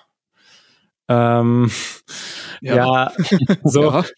Und äh, da in der Hinsicht irgendwie hatte ich viele Erwartungen in, an das Spiel gegen Nürnberg, wo wir dann irgendwie nach 1-0-Führung noch 3-1 verlieren. Mhm. Und man da irgendwie so war, was war das eigentlich? Also, das war ja irgendwie gar nichts. Man hat ja nichts gezeigt, was man in Gelsenkirchen irgendwie aufblitzen hat lassen und gezeigt hat. Und das war so irgendwie das Spiel, was mich da auch noch mal auf den Boden der Tatsachen zurückgeholt hat, dass wir noch ganz am Anfang standen oder nicht ganz am Anfang, aber dass da noch vieles unrund läuft. Ähm, ja. Cool. Waren das wirklich drei Kategorien? Spieler, Aktion und dann, ja, ich so, habe hast das eine ja so hab, ja, ja, okay. genau. Okay, okay, okay, okay. Abseits dessen hätte man natürlich über so Sachen noch reden können wie das Crazy Buzzer Sponsoring. Ja. Ähm, ähm, aber ja, sei damit alles einmal erwähnt. Und wie gesagt, wir erwarten ja auch zahlreiche Kommentare, wo ihr all eure äh, positiven wie negativen Aspekte der Hinrunde nochmal nennen könnt. Tut das entweder auf dem Discord-Server, tut das unter dem YouTube-Video, ihr könnt das sogar bei Spotify kommentieren, Twitter, OnlyFans, äh, überall. Schreibt da gerne Romane. Ich lese mir die auch gerne durch. Richtig, äh, Romane Weidenfeller. Oh Gott. Oh Gott. Ja, das war doch mal der, das war doch mal der gute Witz beim BVB, als sie sowohl Oh. Roman Weidenfeller als auch Roman Bürki hatten. Was haben der BVB und äh, der Bibliothek gemeinsam? Mehrere Romane. Das Ja. war, ich fand, das war ein Ui. mega, mega Gag. Jo. Hatte ich noch, habe ich bis dato noch nicht einmal gehört. Guck mal, jetzt bist du um, ja, jetzt bist du um eine Erfahrung reicher. Auch Darum Dankeschön. geht's in diesem Podcast. Ich hab nichts mehr auf der Platte. Wie sieht's bei euch Wir haben noch aus? die Defensivaktion, die hattest du äh, eingefordert. Stimmt! Ich habe die selber vergessen, aber beziehungsweise, also ich habe die selber vergessen aufzuschreiben. Ich hatte aber natürlich schon eine im Kopf. Es gab noch die Defensivaktion der Hinrunde. Das habe ich vollkommen richtig, äh, das hast du vollkommen richtig erwähnt. Naja, dann schieß los. Ich glaube, da würde es mich tatsächlich wundern, wenn wir unterschiedliche hätten. Pascal Clemens, äh, kurz vor Schluss So. äh, bei Hansa Rostock. Ja. Korrekt. In Anführungszeichen nur einen Punkt gehalten. Äh, und irgendwie ein Punkt bei Hansa Rostock, wenn man sieht, wo sie jetzt stehen. Gleichzeitig, wie sehr redet man über eine Niederlage? Korrekt. Und gleichzeitig ist es Hansa Rostock. Ähm, auch das war irgendwie Ja. noch gut. Ich- Und ich gleichzeitig halt- die Serie aufrechterhalten. Auch, ja, Richtig, ich, ich dachte auch, dass wir da wahrscheinlich dasselbe wählen. Man könnte unter Defensivaktion ja aber auch zum Beispiel in der Parade äh, werten. Und da hätte Tjag Ernst so einiges noch im Petto gehabt. Ich erinnere mich auch an die Fußabwehr gegen, war das auch gegen den HSV? Nee. Ach, egal. Gegen Elversberg hat er auf jeden Fall. Ja, genau diese Ja, Doppelparade, wo er erst Ja. hält und dann noch mal kurz mit dem Fuß reagiert. Da gibt's ja auch genug Ja. äh, Szenen. Also Der gehaltene Elfmeter. auch ein Beispiel. Gibt ganz viel. Gibt ganz viel. Hat sogar zwei gehalten, auch in Nürnberg. Ich erinnere mich zum Beispiel Defensivaktion Dio Seefolk im allerersten Ligaspiel gegen Düsseldorf, wo er da halb verletzt noch den Stimmt. Konter abwehrt. Ja, ja, das war und dann auch ein stark. Krampf. Ja, ja, Das war oder- auch stark, ja. muss man sagen. Also da gab es schon ein paar Aktionen. Toni Leisner hat, glaube ich, auch echt in sehr vielen Szenen noch gerettet. Äh, der Oder hat in diesen ganzen Kategorien irgendwie gar keinen Platz, aber ist schon auch ein Gesicht dieser Hinrunde. Ja, Defensivaktion, Toni Leisner bricht sich die Nase und spielt weiter. ja. Ja. Können wir auch machen. Und letztlich dann vor laufender Kamera die Fäden aus der Nase ziehen. Bah!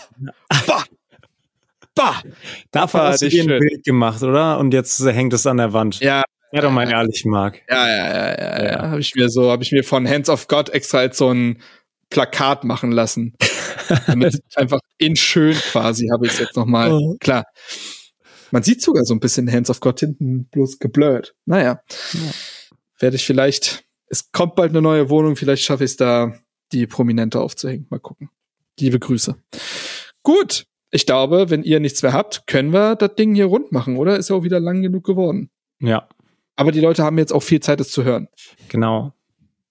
Also meiner komm. Meinung nach, Ja. meiner Meinung nach, äh, einfach in einem Durchlauf durchhören und nicht das aufteilen wie ein Eichhörnchen, was du am Anfang gesagt hattest. Warum? Einmal schön genießen und nicht, äh, dann habt ihr halt lange Wartezeit, aber vielleicht wird ja irgendwas aus dem Hut gezaubert plötzlich, aber keine Erwartung. Sag mal, Yay, weil ey, gar nichts im Hut.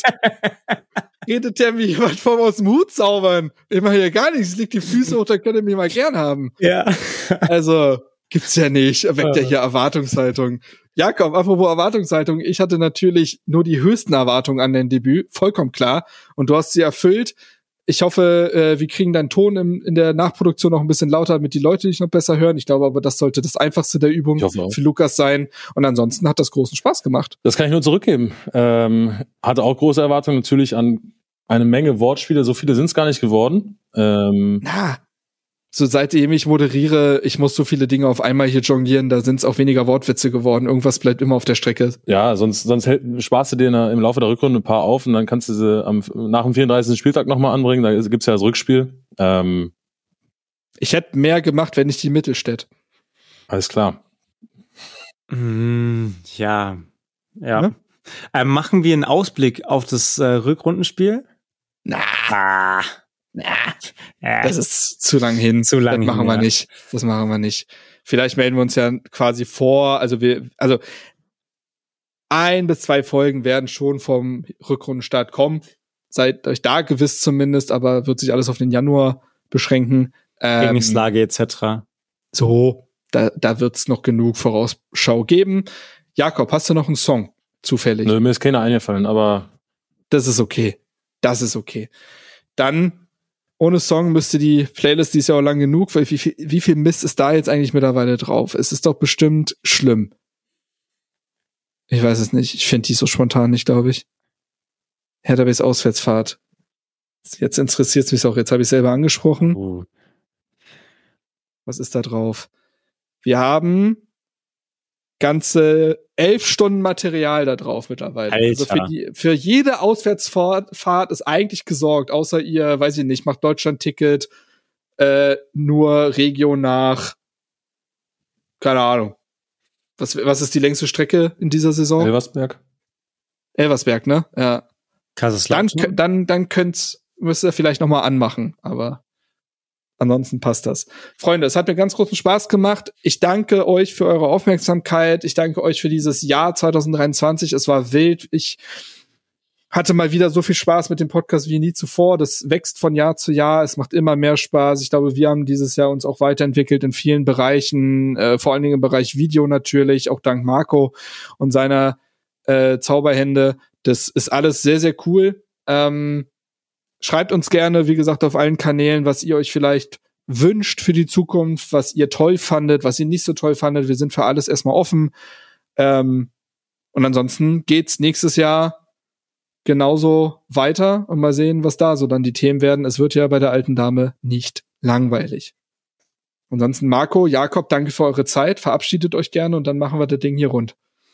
Ja, erstmal ähm, will ich mich auch bedanken, jetzt irgendwie Teil von Hertha Base geworden zu sein in, im Jahr 2023. Ähm, ja, wo die Reise noch hingeht, werden wir alle irgendwie sehen und ähm, als Zuhörende natürlich da der Dank ohne euch wären wir jetzt nicht hier und da kann es nur mehr werden, ähm, wenn wenn wir auch die Qualität und das machen, was was ihr wollt. Also schreibt uns da gerne, geht dem nach, was Marc schon gesagt hat und ähm, ja, auf ein erfolgreiches Jahr 2024 mit Hertha Base und Hertha.